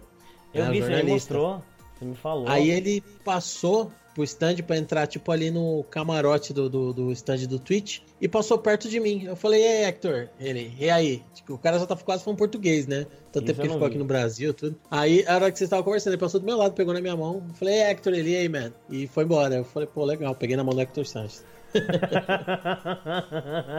Já valeu, valeu. Ai, ai, que da hora. Tava também o Paulo Souza, da Epic Games, que é evangelista de Unreal. Tava também o. Ixi. Andy Salisbury, que é o gerente de comunidade do. da Monolith. É verdade, ele é, Que o é produtor, do- ele é o produtor de Sombras da Guerra. Isso, do Sombras da Guerra. Eu queria falar com ele por causa daquele tiozinho que morreu, sabe? De onde que surgiu a ideia pra homenagear o cara na forma de um personagem. Que eu achei Pode muito crer. maneira aquela ideia. Enfim, o cara tava lá, eu também não vi, nem sei como ele é, na verdade, então. Mas assim, dito isso, essa pequena lista de convidados. Ah, não, não, não, não, não. calma. Tem mais um, né? Tem mais um. Tem mais Tem um. mais um convidado. Quem? Tem, que é o Totoro, né? O Totoro foi lá. E isso, o Totoro, ele um- foi lá no Meet and Greet, ele também tava no BGS Talks. Ele e o Zangado, eles foram pra falar com a galera. E assim, dito isso, esses convidados todos, né, eram, são convidados de peso, maravilhosos. Não, teve mais um que foi, né? O motivo da tremedeira do pai aqui, que foi o Hideo Kojima. Uh, o Kojimão da porra, né, tava lá. Eu vou ser sincero, eu esperava mais de quando eu é, vi. todo mundo, né? Pô, Não, é que você, você, o senhor não tem moral para falar que esperava mais, porque o senhor foi no meet and greet, você tirou fotinha, ele deve ter falado alguma coisa diferente. Ah, não, você falou que ele não falou quase nada, né? Mas enfim, você tirou foto com o É. cara, tirou o teu autógrafo lá e tal. A minha experiência com ele foi meio. É.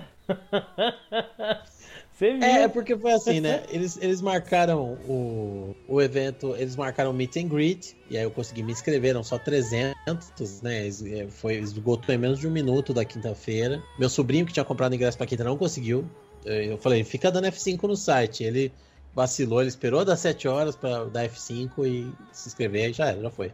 E eu tinha os du- duas atrações, dois painéis, vamos dizer, com ele. Um era a entrega do prêmio Life Achievement Award e o outro no dia seguinte era o Wall of Fame, né? Que ele ia deixar a marca dele no Wall of Fame da Brasil Game Show. O Life Achievement Award eles sortearam algumas perguntas pela página da Brasil Game Show para fazer pro Kojima e entregaram o prêmio. Eles chamaram lá para entregar o prêmio pro cara. A Nive Stephanie, que é youtuber, é gamer e tal, mas ela também é uma moça muito bonita, já está na Playboy, então esse é um dos motivos, lógico, dela estar lá. E a outra pessoa é que chamaram um cara que eu não conheço e que o cara não tinha. É, o cara não tinha carisma, assim, sabe? Então. E tava nem meio. preparo. Nem preparo, ele tava meio constrangedor. E as perguntas que eles sortearam, cara, na, na boa, era uma bosta.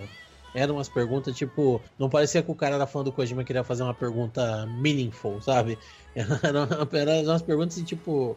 Ô, o que, que você faz aí, ô japonês? Sabe? Umas coisas assim, quem é esse cara aí? Se alguém falasse quem é esse cara aí, eu acho que ia ser sorteada a pergunta. Porque, nossa, foi muito, muito fraca as perguntas. É, a melhor pergunta mesmo foi em relação ao logo, né, do Kojima Studios. Da Kojima É verdade. Productions. Que ele já tinha explicado, mas eu ach... a explicação ali foi mais clara, assim, eu achei. A intérprete, coitada, tava meio, meio Google, né? Aquela intérprete tinha algumas coisas. Eu achei que eu achei que ela fosse um robô do Google. Enfim, é, o Kojima chegou tão rápido quanto ele chegou, ele foi embora. E assim. Oh, mas teve um negócio legal no. Teve um negócio legal na entrega do, do prêmio do Kojima lá, que a gente fez. A gente ganhou um CD da banda que tocou no- na, na apresentação do Kojima. Verdade. Ah, Uma é banda verdade, é verdade. Nacional chamada Viva Alma. Muito boa, por sinal. A gente ganhou o CD lá. Aparentemente o Wallace ganhou até um CD autografado, né? Exatamente. Não sei se por acaso era pra outra pessoa, mas eu ganhei. Provavelmente. Pior é que é, eu- quando, quando o Alan falou isso, o cara que entregou, o cara era, era brother da banda, assim, falou, não, ajuda os caras aí a divulgar. Aí na hora que ele falou, mano, você deu autografado, eu falei, mano, você pegou o CD do cara. Provavelmente ele pediu um CD pros caras autografar e deixou ali, acho que misturou no meio. Então eu entrei em contato com os caras e falei, meu, o CD que eu peguei de vocês é autografado. Qual é que é? Tem, tem direito a algum prêmio? Vai, vai que é uma entrada pra uma sociedade secreta. Você devia entrar em contato com os caras. É, eu eu só não faço isso porque depois eles, eles deram autógrafo no CD da galera que tava lá na, na- no stand da Rádio Geek. Pô, e eu perdi. Olha que da hora. Era pra eu ter ido nessa Rádio Geek aí. Ficaram me convidando faz, é, várias vezes. Mas enfim. Na BGS 2017, Ô Fábio, conta um pouco melhor aí. Assim, a gente já soltou isso no, no One Up Drops do dia 2. Mas conta um pouquinho melhor aí como é que foi a sua experiência com o Kojima. Cara, foi foi assim, né? Quando eu quando eu soube que ele ia vir, eu me deu aquele frio na barriga, porque já teve muitas celebridades aqui no Brasil e que a gente tem vontade de conhecer, acho que todo mundo já passou por isso. Mas sempre tem aquele que tem aquele que você gosta, tem aquele que você admira, tem aquele que você é fã e tem aquele que você é, te inspira em muita coisa. Te inspira quando você assiste um filme a você pensar e analisar o filme de forma inteligente. Quando você joga, quando você pensa no level design de um game, quando você analisa um jogo, você usa como base de comparação o cara, o jogo que o cara faz, o trabalho que o cara faz. Então, você usa como parâmetro de comparação em muitas coisas aquela pessoa. E aí, quando eu soube que ele ia vir, me deu aquele frio na barriga de, mano, e se eu não conseguir ver o cara? Na hora eu já pensei, eu falei, eu preciso ver o cara. E se eu não conseguir? E aí eu falei, eu preciso ver. E aí eu fiquei pensando, né, é, como é que eu vou fazer? E consegui comprar o ingresso e falei, bom, acho que eles vão anunciar em breve aí que se vai ser um meet and greet pago, porque na Comic Con é pago. Então eu tinha comprado ingresso, mas ainda não. Eu comprei ao meio, que você leva um quilo de alimento e tal, mas ainda não era certeza. E, cara, quase que eu não consigo, porque nesse ponto é uma coisa que eu concordo plenamente. A organização da segurança da Brasil Game Show, tirando o fato de não fazer revista em, em jornalistas, tava muito, é, muito organizada, né? Tinha um monte de segurança, eu acho que alguém acabou entrando sem querer lá na área de segurança no segundo, terceiro dia, e eles botaram uma, uma frota de seguranças ali na entradinha ou era porque o Kojima passou por ali, acredito que o Kojima passou ali. E aí, tipo, tinha uns 4, 5 seguranças no, depois do dia de imprensa. Então na parte de segurança estava bem organizada. Mas essa parte aí foi, foi, um pouquinho mais organizada, porque eu só soube que você ia ter que se inscrever no site, que eu sei que ia ter que ficar dando F5 que nem um maluco. Porque eu, eu vi o, New Game Plus, que é um canal do YouTube que eu assino, que é uma galera legal também, que fala de games, e eles falaram assim: é, mais informações sobre o Kojima na BGS.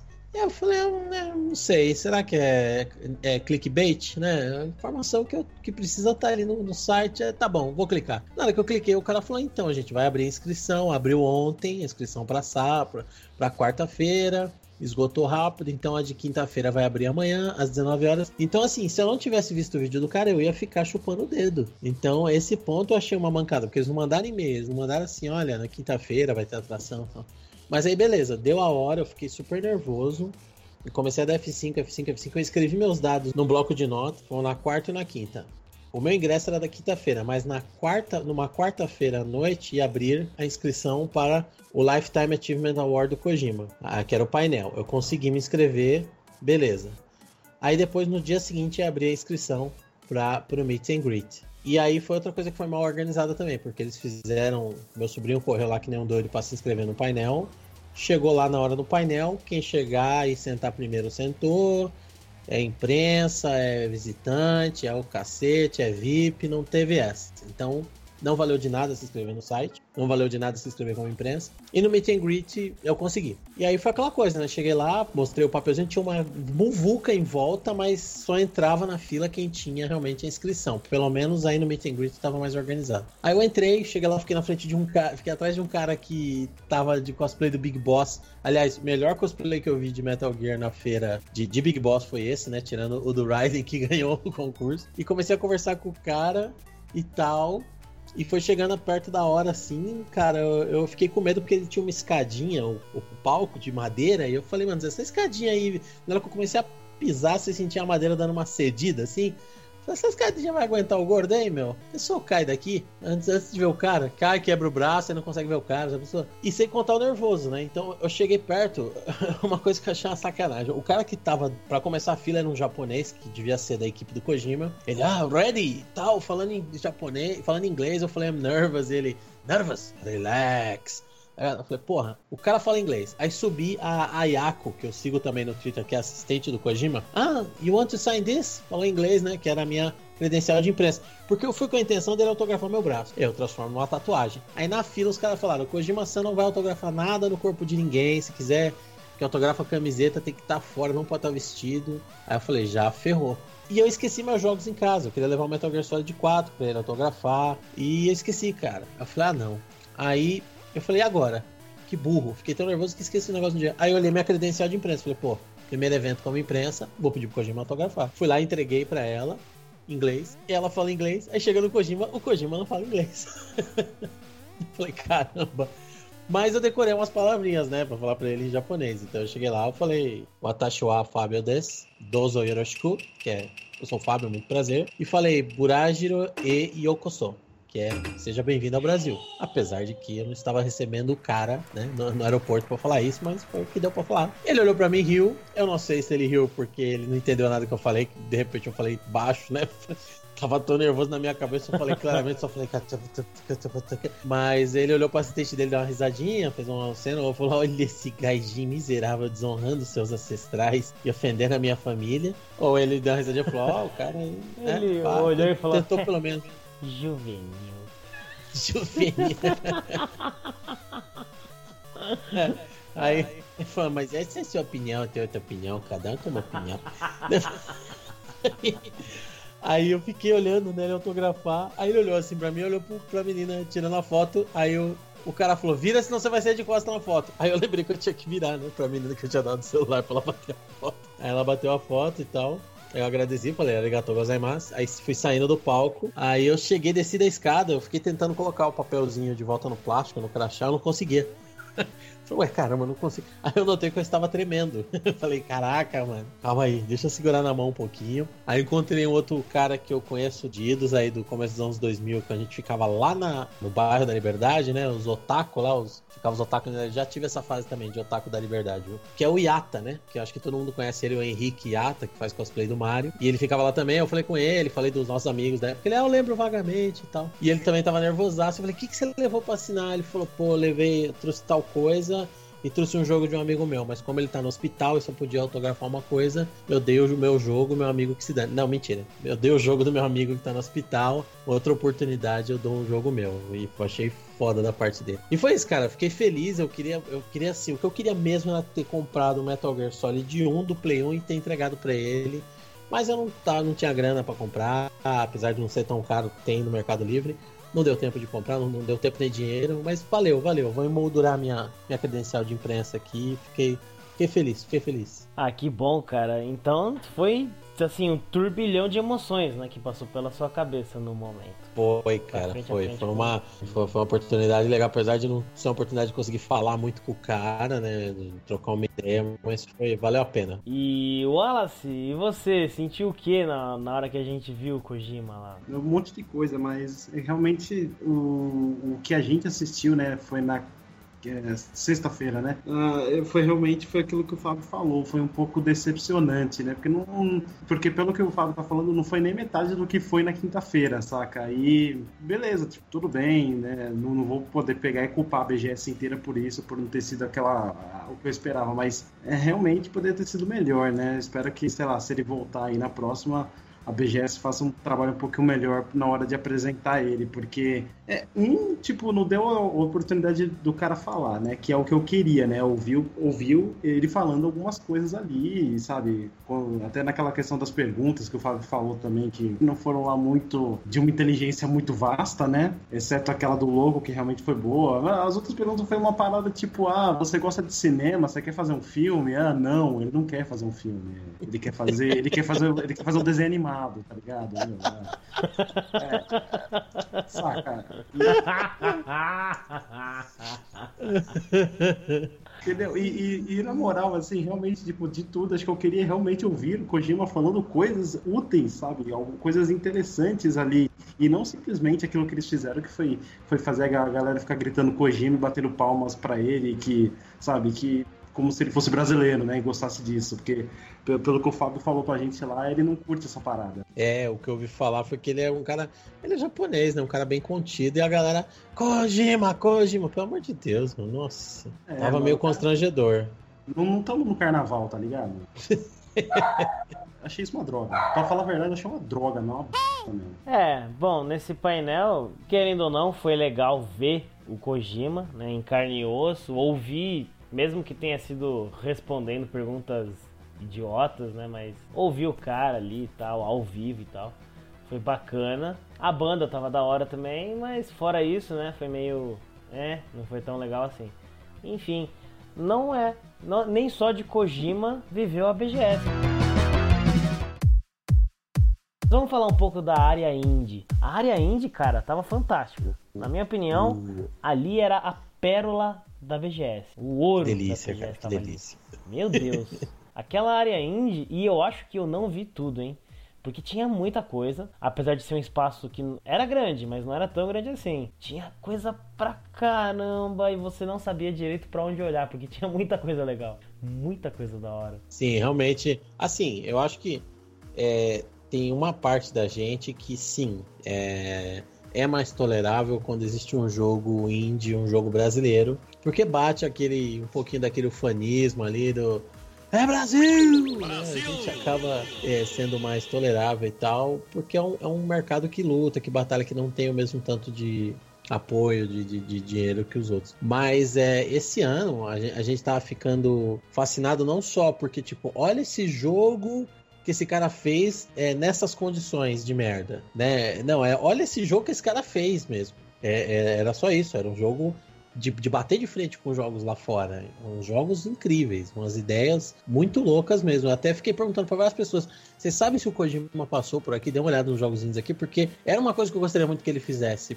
Porque a galera tinha umas ideias malucas lá, não era só, ah, esse jogo ele tá se equiparando a jogo famoso tal. Não, tinha umas coisas muito originais lá, muito originais. Tinha também o Distortions, que é da galera do Among Giants que inclusive a gente até entrevistou ele novamente, né? O Thiago Girello. O stand tava grande pra caramba, tinha uma violinista que eles tinham levado para interpretar a personagem do jogo, né? Que ela tocava violino e tal. O jogo tá lá, né? De novo, Distortions, foda, simplesmente foda.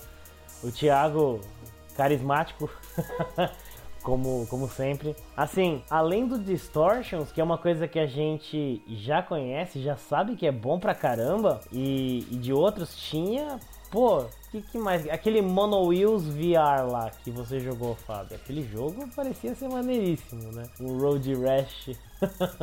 Cara, ele, ele é uma mistura assim. Quando eu conversei com, com os designers, eles falando, você, você vê que realmente não, não é papo, sabe? Se você nota todas as influências lá.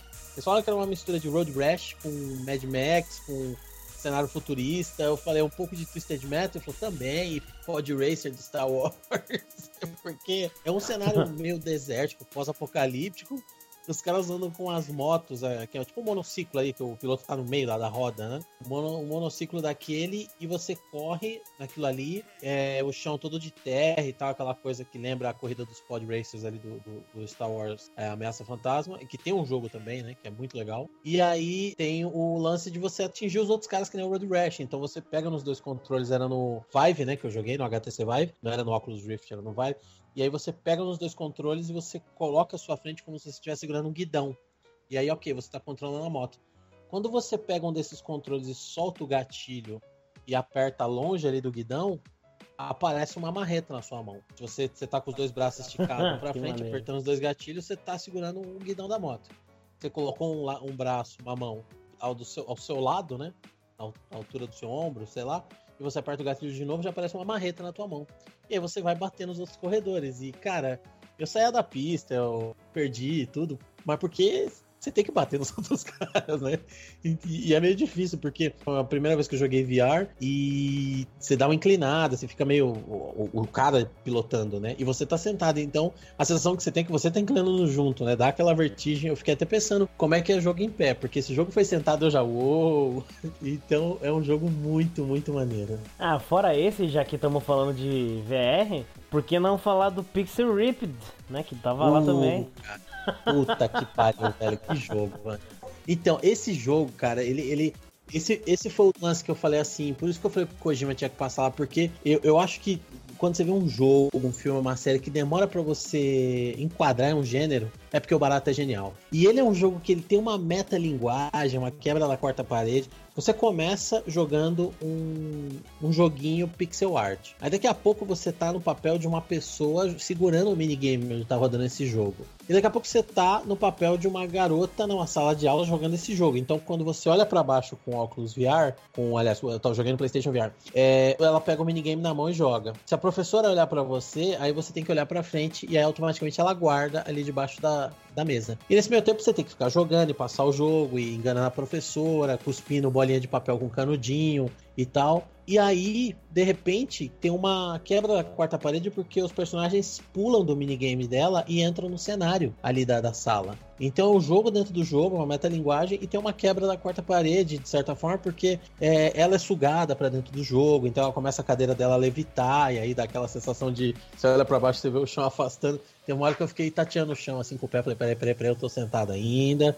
Coloca na cabeça que você tá sentado ainda. que maneiro. Então, então é muito legal. Mas é um jogo de plataforma, sabe? Mas é um jogo de plataforma tão autêntico, tão original, que você você fica meio. Que maluquice é essa? Tá? Que porra é essa que eu tô jogando? Que loucura. Então, tem, tem uma hora que você tá controlando o personagem e você não tá olhando pra telinha do videogame, você tá olhando pro ar, porque o personagem tá andando na prateleira, ele tá. Então, aí você tem que cuspir bolinha de papel com o canudinho para derrubar certos obstáculos do caminho dele pra ele continuar o caminho dele na plataforma. Quer dizer, é uma, é uma loucura, cara. É, é muito, muito legal. Fora que a desenvolvedora, né, é Ana Ribeiro o nome dela? É isso, né? Ana Ribeiro. Ana Ela Ribeiro. é uma simpatia também, a moça. É legal pra caramba, divertida. É, então você percebe que o jogo, com certeza, tem bastante disso, né? Bastante dela ali. É bem legal. Sim, é uma pessoa simples, né? Tava ali é, um jogo que já foi é, exibido no mundo inteiro e que já ganhou prêmio e tal, e que tá para sair, e ela tá ali, ó, vem ver meu joguinho aqui, tá ligado? Senta aí, o que, que você achou? Filmou eu jogando, né? Filmou outro cara que chegou depois da gente jogando também,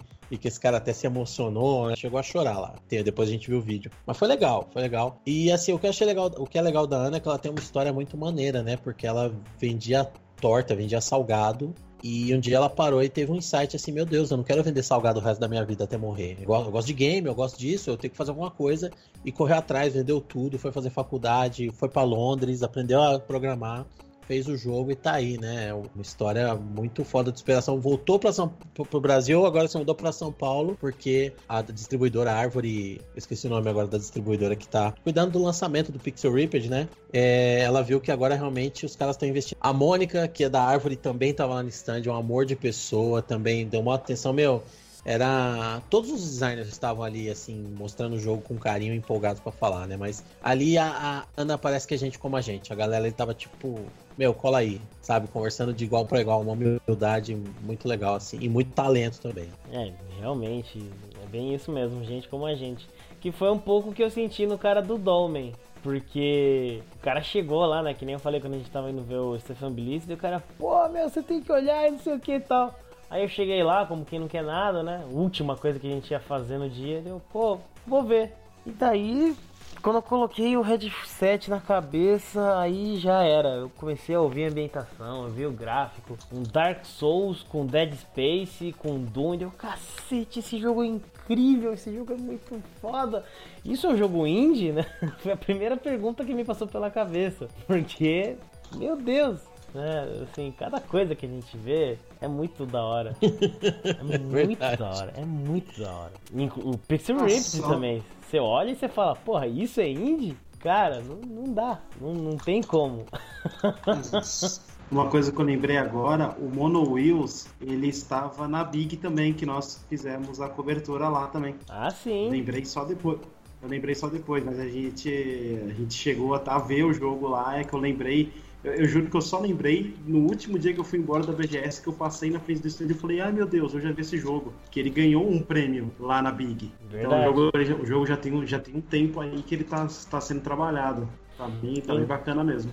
Inclusive na Big nem assim nem passou pela minha cabeça testar os VR porque a fila era de horas. Tinha que pegar senha, literalmente. Tinha que pegar senha para testar os VR no Big, né?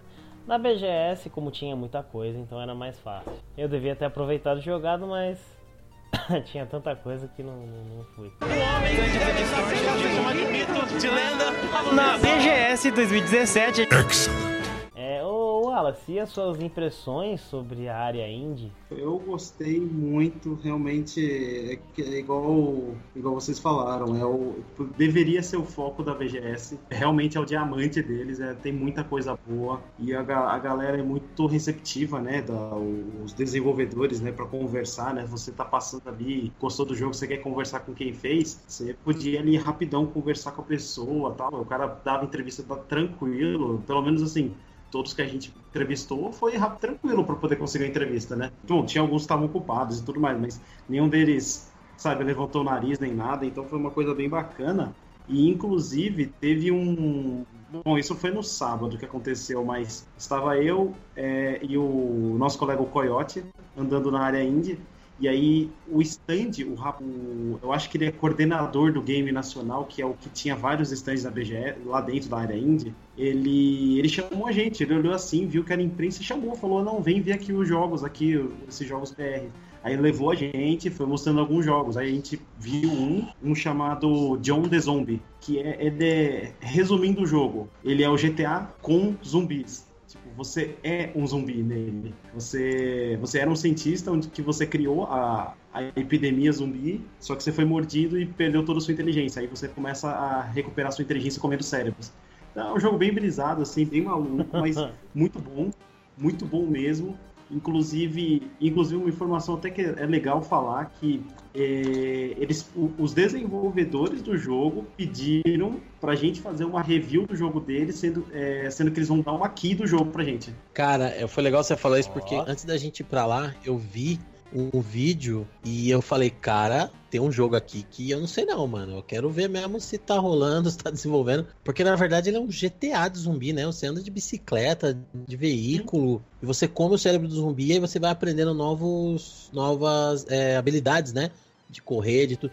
Eu fiquei impressionado, eu vi, eu falei, puta, olha a escala desse jogo, malandro. Então, fico feliz de saber que eu não joguei, que você jogou e que o jogo é bacana mesmo, que o jogo é tudo isso que parecia. É, realmente, é... e assim, a, a equipe que está desenvolvendo é pequena ainda, então você vê que que é realmente um trabalho é um trabalho de qualidade assim você pegar acho que são quatro pessoas cinco pessoas agora não, não ele falou mas eu realmente não, não vou lembrar agora mas é, é, pouca gente fazendo. Eles não são de São Paulo, eles são, eles, na verdade, eles são de interior mesmo, bem longe. Tanto é que eles falaram que eles só iam estar tá conseguindo responder e-mail mais ou menos hoje, entre hoje e amanhã. Então eles pediram assim, ó, manda para mim um e-mail lá sobre a chave do jogo, sobre fazer a review, que eu só vou te responder na sexta-feira. Eu falei, ah, tranquilo, cara. Mas ele, mas é uma, foi uma coisa bem legal mesmo. Isso que foi é, ter a chance de conversar com cada desenvolvedor, inclusive esse do John the Zombie, né? Foi muito bacana, foi muito da hora, né? Ter que falar com cada um deles, inclusive o do Trajes Fatais, que vocês conversaram, né, na, na quarta-feira, e no sábado eu consegui conversar com eles depois de mais ou menos três horas que a fila diminuiu. A gente passou tipo, uma, mais ou menos umas 4, 5 vezes na frente do stand e era fila o dia inteiro. Todo mundo queria jogar aquilo lá. Aí na hora que esvaziou, a gente chegou lá, conversou com o cara, deu feedback do jogo, curtiram muito, tudo. Perguntamos se vai ter alguma demo, tudo pra galera jogar antes. Falaram que sim, parece que vai ter uma demo pra galera testar, logo logo tá na Steam também. Então a End realmente foi muito bacana. Foi, realmente foi, foi uma das melhores partes do evento, assim, como, como um todo, né? Pra mim, foi a melhor parte mesmo. Foi incrível. Lembrei de uma coisa. Teve um jogo, tem um jogo indie que ele estava perto da área indie, mas ele não fazia parte dessa área. É um chamado Colina Legacy. Por que, que eu conheço esse nome? Eu tô procurando então, aqui. Não sei, mas então eu também eu também reconheço o nome antes da BGS, mas agora eu não me lembro. Mas a questão é a seguinte, ele estava do lado do stand da Thermaltake, da Thermaltake, Thermaltake. Ah, sei muito bem ele, que stand é esse. É, é um vermelhão grande. Bom, a questão é a seguinte. É, Thermaltake mesmo. É, eles são indies, só que assim, é, o primeiro investimento do jogo veio de fora. Então, eles primeiro projetaram o jogo lá fora e agora ele está chegando no Brasil, mas ele é, ele é indie. Só que eles, eles esse investimento eles usaram para fazer esse stand muito louco lá. E Realmente o stand estava da hora. Nossa, o stand era muito grande, tinha muita máquina e era o seguinte: você ia lá, você pegava a fila, você jogava o jogo. Se você terminasse o jogo, você ganhava a camiseta. Que da hora. Eu e o Coyote, o Coyote tentou três vezes. Eu tentei duas, na segunda eu consegui. Porque o jogo, o que que ele... Ei, caralho, tô vendo o trailer aqui, é sinistro pra cacete.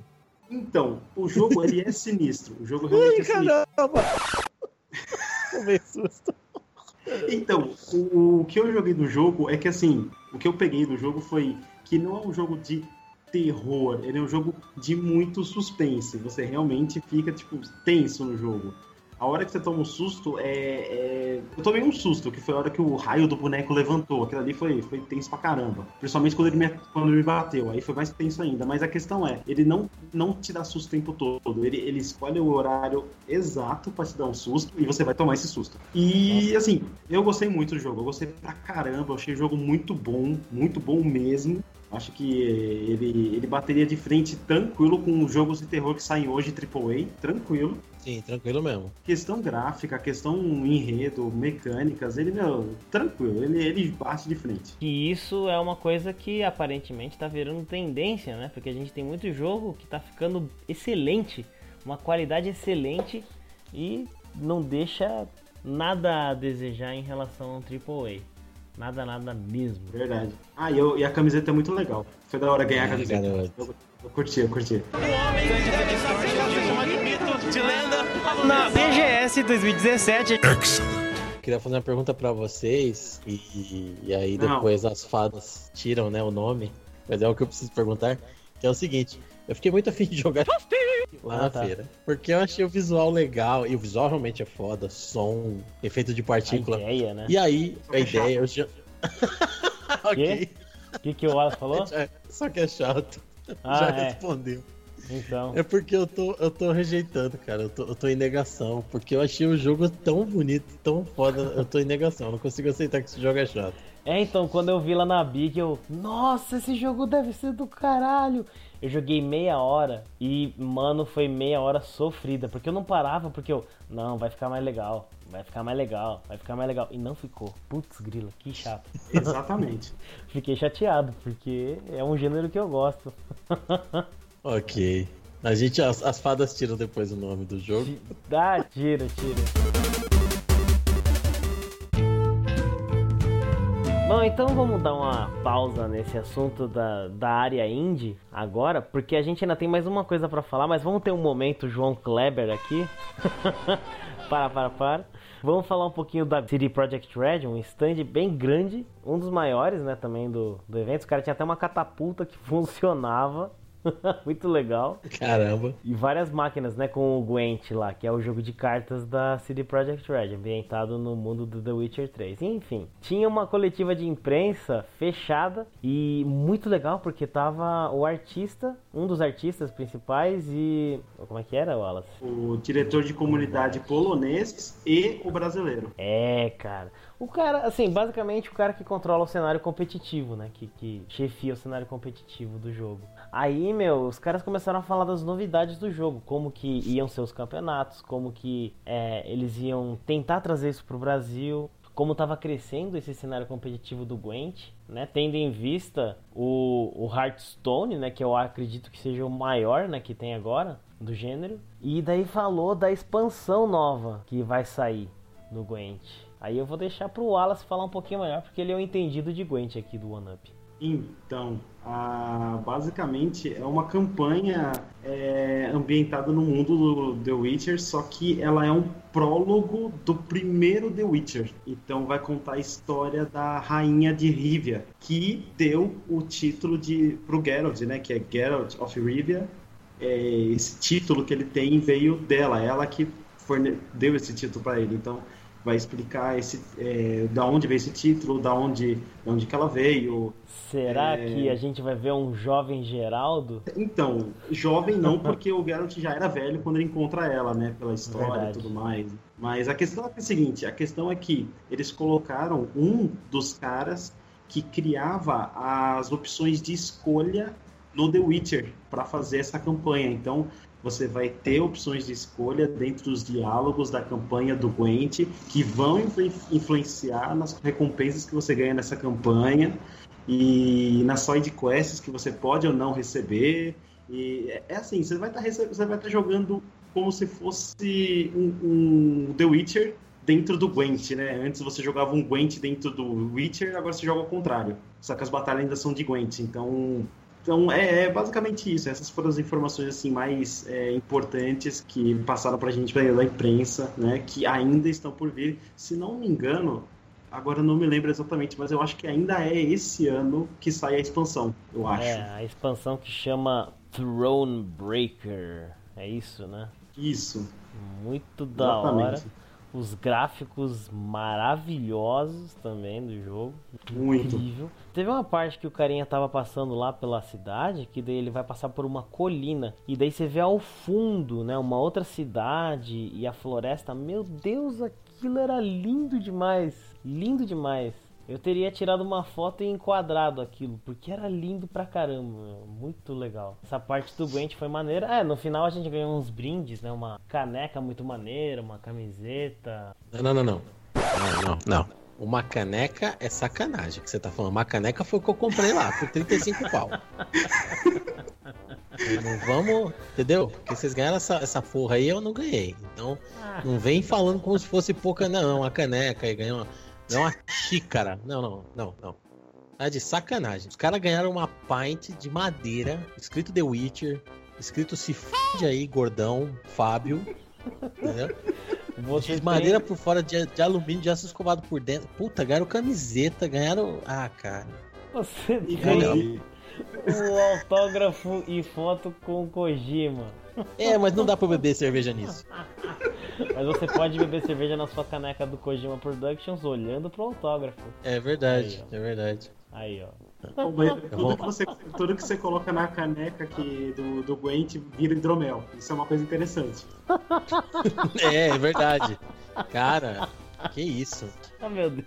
Ah, não, você toma um gole de, de, qualquer coisa naquela caneca ali, os cabelos no peito crescem na hora, velho. Você é louco. Precisa passar minoxidil na barba não pra crescer. Bebe, bebe todo, toma todo dia um golinho d'água ali. Vai ver. Vira, a barba não vai virar. Você vira um Witcher, né? Um vira Zizi Top. É. Pode crer.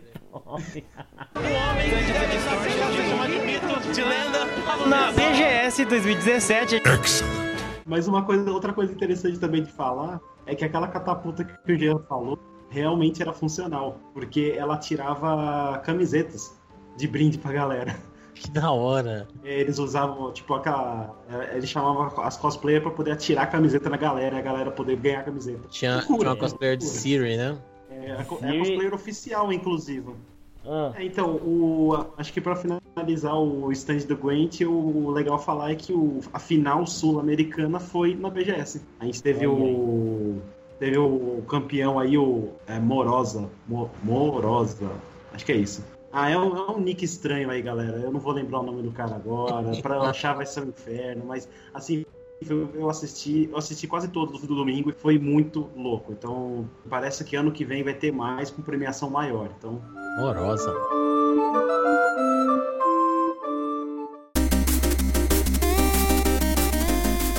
Foi maravilhoso, tinha stands muito loucos, stands que a gente nem falou, tinha o da Ubisoft lá, aliás, a Ubisoft tinha dois stands muito maneiros, que um era o desafio do faraó, né, que era relacionado ao assassino Kleber Origem, que daí a galera tinha que fazer uma escalada e daí fazer uns mini parkour lá dentro. Tinha um stand do Far Cry 5, que era imitando uma capela, né? Já que a temática desse novo Far Cry é sociedades religiosas, uma coisa assim, né?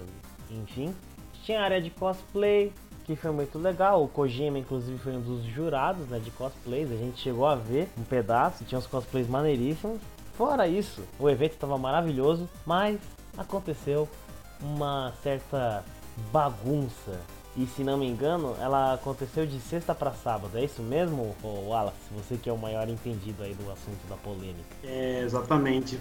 O que eu entendi é que é o seguinte: no final da sexta-feira, após o campeonato, após o final do campeonato do, do Guts, a Flux foi expulsa do, da BGS desse ano. É, estamos pisando em ovos aqui. Mas Cara, É, o que aconteceu foi basicamente um mal entendido, né? De, de- de ambas as partes.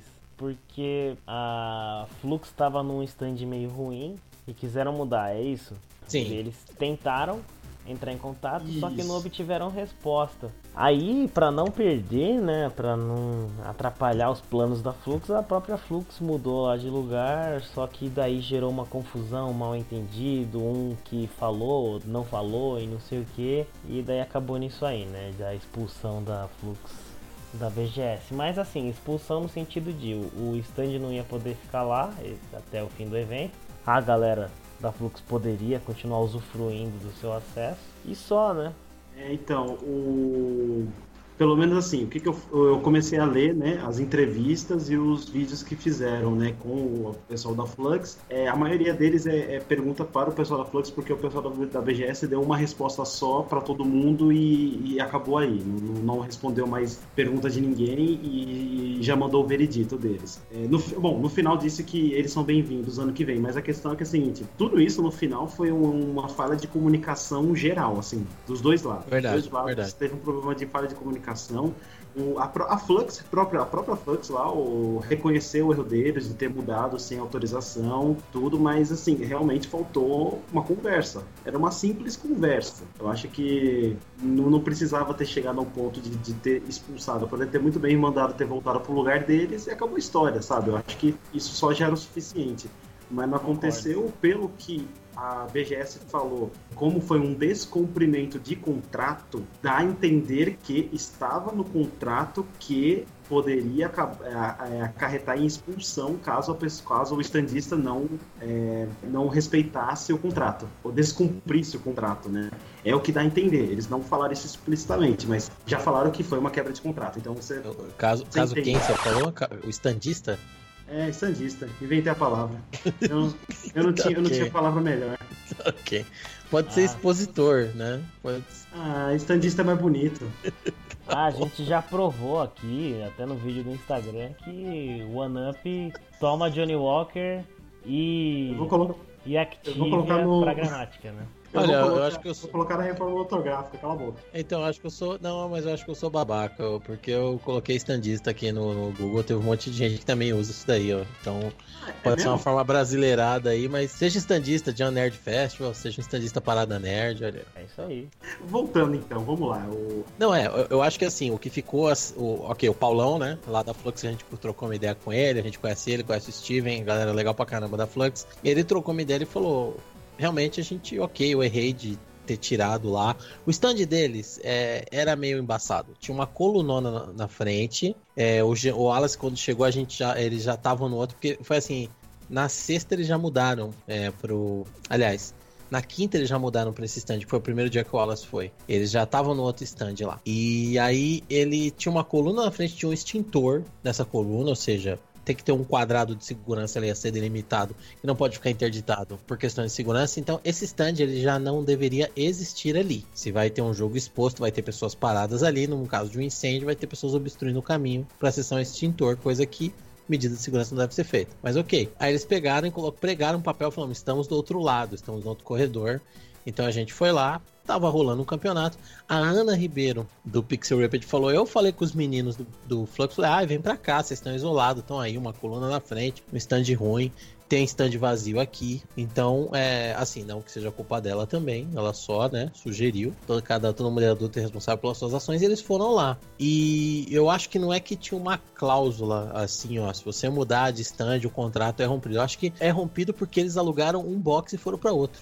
Então, quebrou o contrato, e aí você quebrou o contrato, você tá sujeito a o que deve estar lá, assim, rompeu o contrato, tá sujeito à expulsão. O que caracteriza romper o contrato? Bababá, bababá, bababá, bababá. E sei lá, uso, uso das instalações sem autorização, alguma coisa assim. Então, a Brasil Game Show ela poderia fazer isso. Era, era uma ação legal. Ela poderia. Se ela deveria, aí já é uma outra discussão, né? Dava pra chegar numa, acredito, acho que essa que é a conclusão de todo mundo, numa solução mais amigável. É uma pena, mas, cara, no final das contas eu acho que não prejudica os jogos, pelo contrário, o jogo saiu num monte de notícia aí no The Enemy, saiu num monte de, de sites aí especializados em games. Toda vez que eu falo desse, desse, desse site, agora vai gerar um certo, um certo tensão, desconforto na minha vida. É, você confundiu o nome de um site com outro. E, mas, é, mas assim, gerou uma, uma publicidade. Tem aquele ditado que diz que não existe publicidade ruim, né? Não existe propaganda ruim. Então acabou levando o nome do Guts aí mais um pouquinho para as notícias. Verdade. Aí você, você citou a Ana do, do Pixel Ripper, é, chegaram a fazer uma.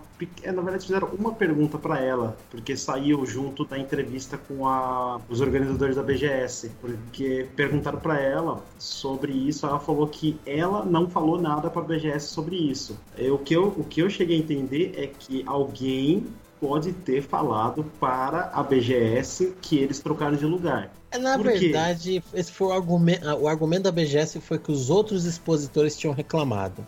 Cara, quem ia reclamar? Sério. Eu acho, eu acho que eu sei quem reclamou. Eita! Por quê? Olha, eu tô todo inocente achando que ninguém ia reclamar. Então, mas ó, eu vou, eu vou, eu, na verdade eu tô ligando os pontos, porque agora eu saquei, agora tudo faz sentido, agora eu entendi, agora tudo se encaixou, entendeu? É mais ou menos a seguinte, é, ao lado do, do stand da onde a Flux foi, a Flux parou exatamente do lado do stand Hum. da, da Epic Games. Da que Epic, puta merda. que estava vazio.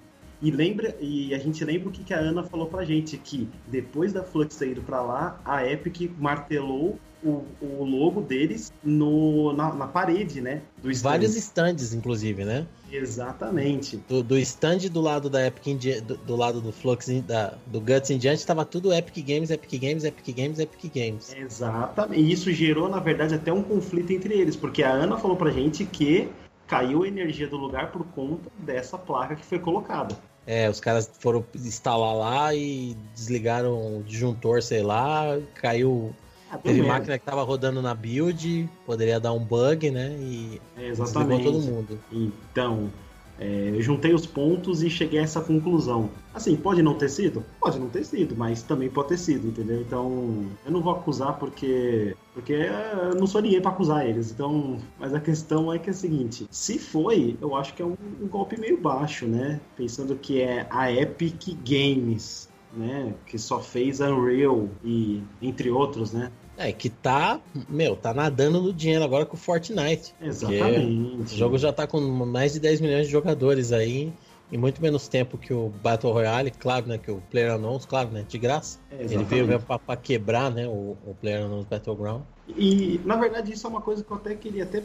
Não sei nem se vocês pensam o mesmo que eu, mas eu achei um pouco, um tanto quanto desnecessário ter um stand da Epic Games dentro da área indie, sendo que é a Epic Games. Exato, também, é, com certeza. Bom, não é o caso porque a gente tá falando da Flux, mas isso fica aí, a, fica aí o pensamento pra galera, né? Não, eu acho que é o caso sim. porque eu acho que cabe sim a gente falar agora, porque a, a Epic Games ela, ela é distribuidora também, né? Então, assim, Sim. e, e- e fabricante da, da- de uma engine que é uma engine de AAA, é uma engine que não é hoje em dia ok, ela já tem planos aí que são mais acessíveis. Mas enfim, não, não é, não é pra estar ali, não é pra estar ali. Tem, tem títulos pequenos, tem títulos, mas não, não é pra estar ali. Concordo. Também acho que poderia ter um stand só para Epic Games. Ia ser muito mais vantajoso para eles do que colocar na área indie, sendo que eles nem ficaram lá. Simplesmente ficou É. vazio. Ficou vazio, só botou, meteu o logo lá e já era. É, eu fui, até, eu fui até sábado, e sábado também estava vazio. Então, assim, eu achei extremamente desnecessário aquilo. E era um stand, era um box bem grande. Vocês lembram que o espaço deles ali era, era bem generoso. Era. Lembrando que o Trajes Fatais era um cubículo perto dele. É verdade, é verdade. Um jogaço. Inclusive já tem um Drops publicado que dá pra ouvir aí. Oh yeah.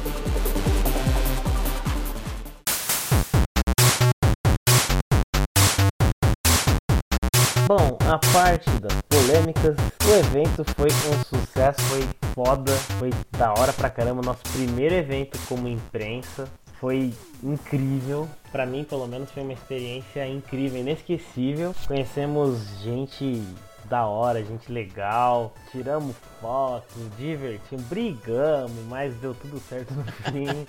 Foi legal. Era o cansaço, era o cansaço. Cansaço, estresse de muita coisa, muita coisa ao mesmo tempo, mas foi, valeu pela experiência. Agora a gente adquiriu uma experiência que a gente vai levar para os próximos eventos, para a próxima BGS que a gente for como imprensa, né? Por que não?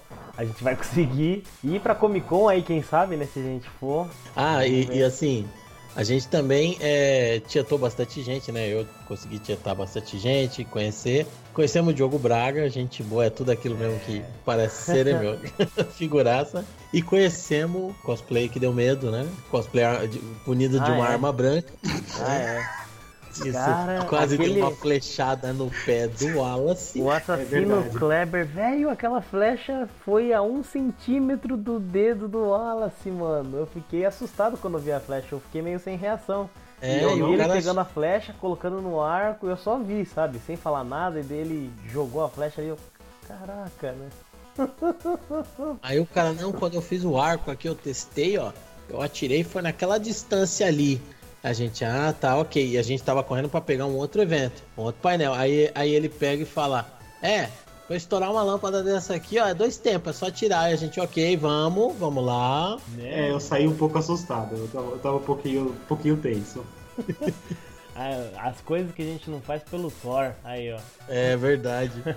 Todos digam Thor! Aí bateu a É. foto.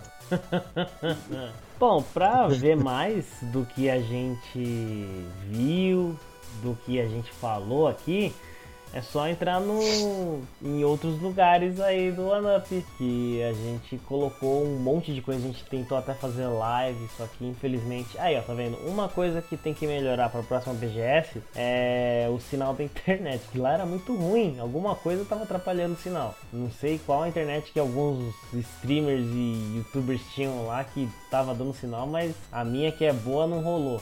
Mas enfim, alguém tem alguma coisa a mais aí pra falar? É, acho que o, que eu- o que eu poderia falar é que, no caso, no sábado, eu fui, eu basicamente eu e o Cote, a gente foi lá pra pegar brinde. A gente chegou lá, ele falou assim, vamos, vamos lá pegar brinde. Pra fazer o loot, os caras.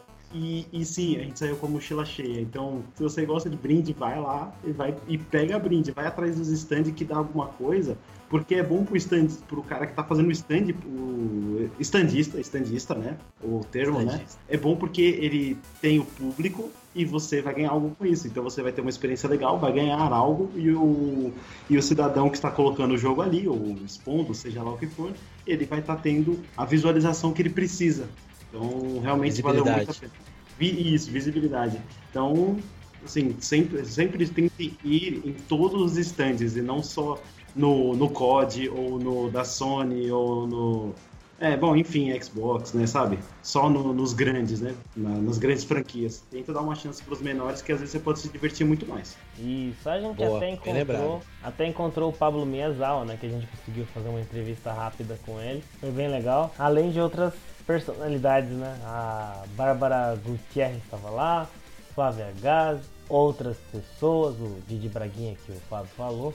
É isso aí, né? Quem sabe numa próxima a gente consiga falar com mais dessas pessoas. Vamos lá, né? E isso foi tudo que a gente tinha pra falar. Tem muito mais coisa, mas assim, ia ficar inviável um episódio compridaço aqui. Já tá cumprido. Mas se as pessoas quiserem ver mais do que a gente viu, do que a gente falou aqui nesse episódio, quiserem acompanhar mais coisas do OneUp, onde que elas podem ver essas coisas, ter acesso a isso tudo, hein, Fábio? Elas podem ter acesso às redes sociais do OneUp. Elas podem acompanhar-nos no Facebook, Pé de Guerra, né? Essa rede social maravilhosa aí, só que não, que é o facebook.com.br podcast. Pode nos acompanhar no Twitter, essa rede social maravilhosa, só que sim, no arroba podcast. E pode nos seguir no Instagram. No Instagram a gente colocou bastante coisa lá. Arroba podcast também. Além de nos enviar um e-mail, caso ela queira uma receita de bolo, saber como é que pula na sequência correta das pedrinhas no final do Alex Kid Miracle World lá do Master System, ou também o código da Konami, ou sei lá, pedir pro Wallace mergulhar numa banheira de Nutella. Ele tá ansioso para fazer isso. No e-mail do anamp.gmail.com. Ai, caraca. Não.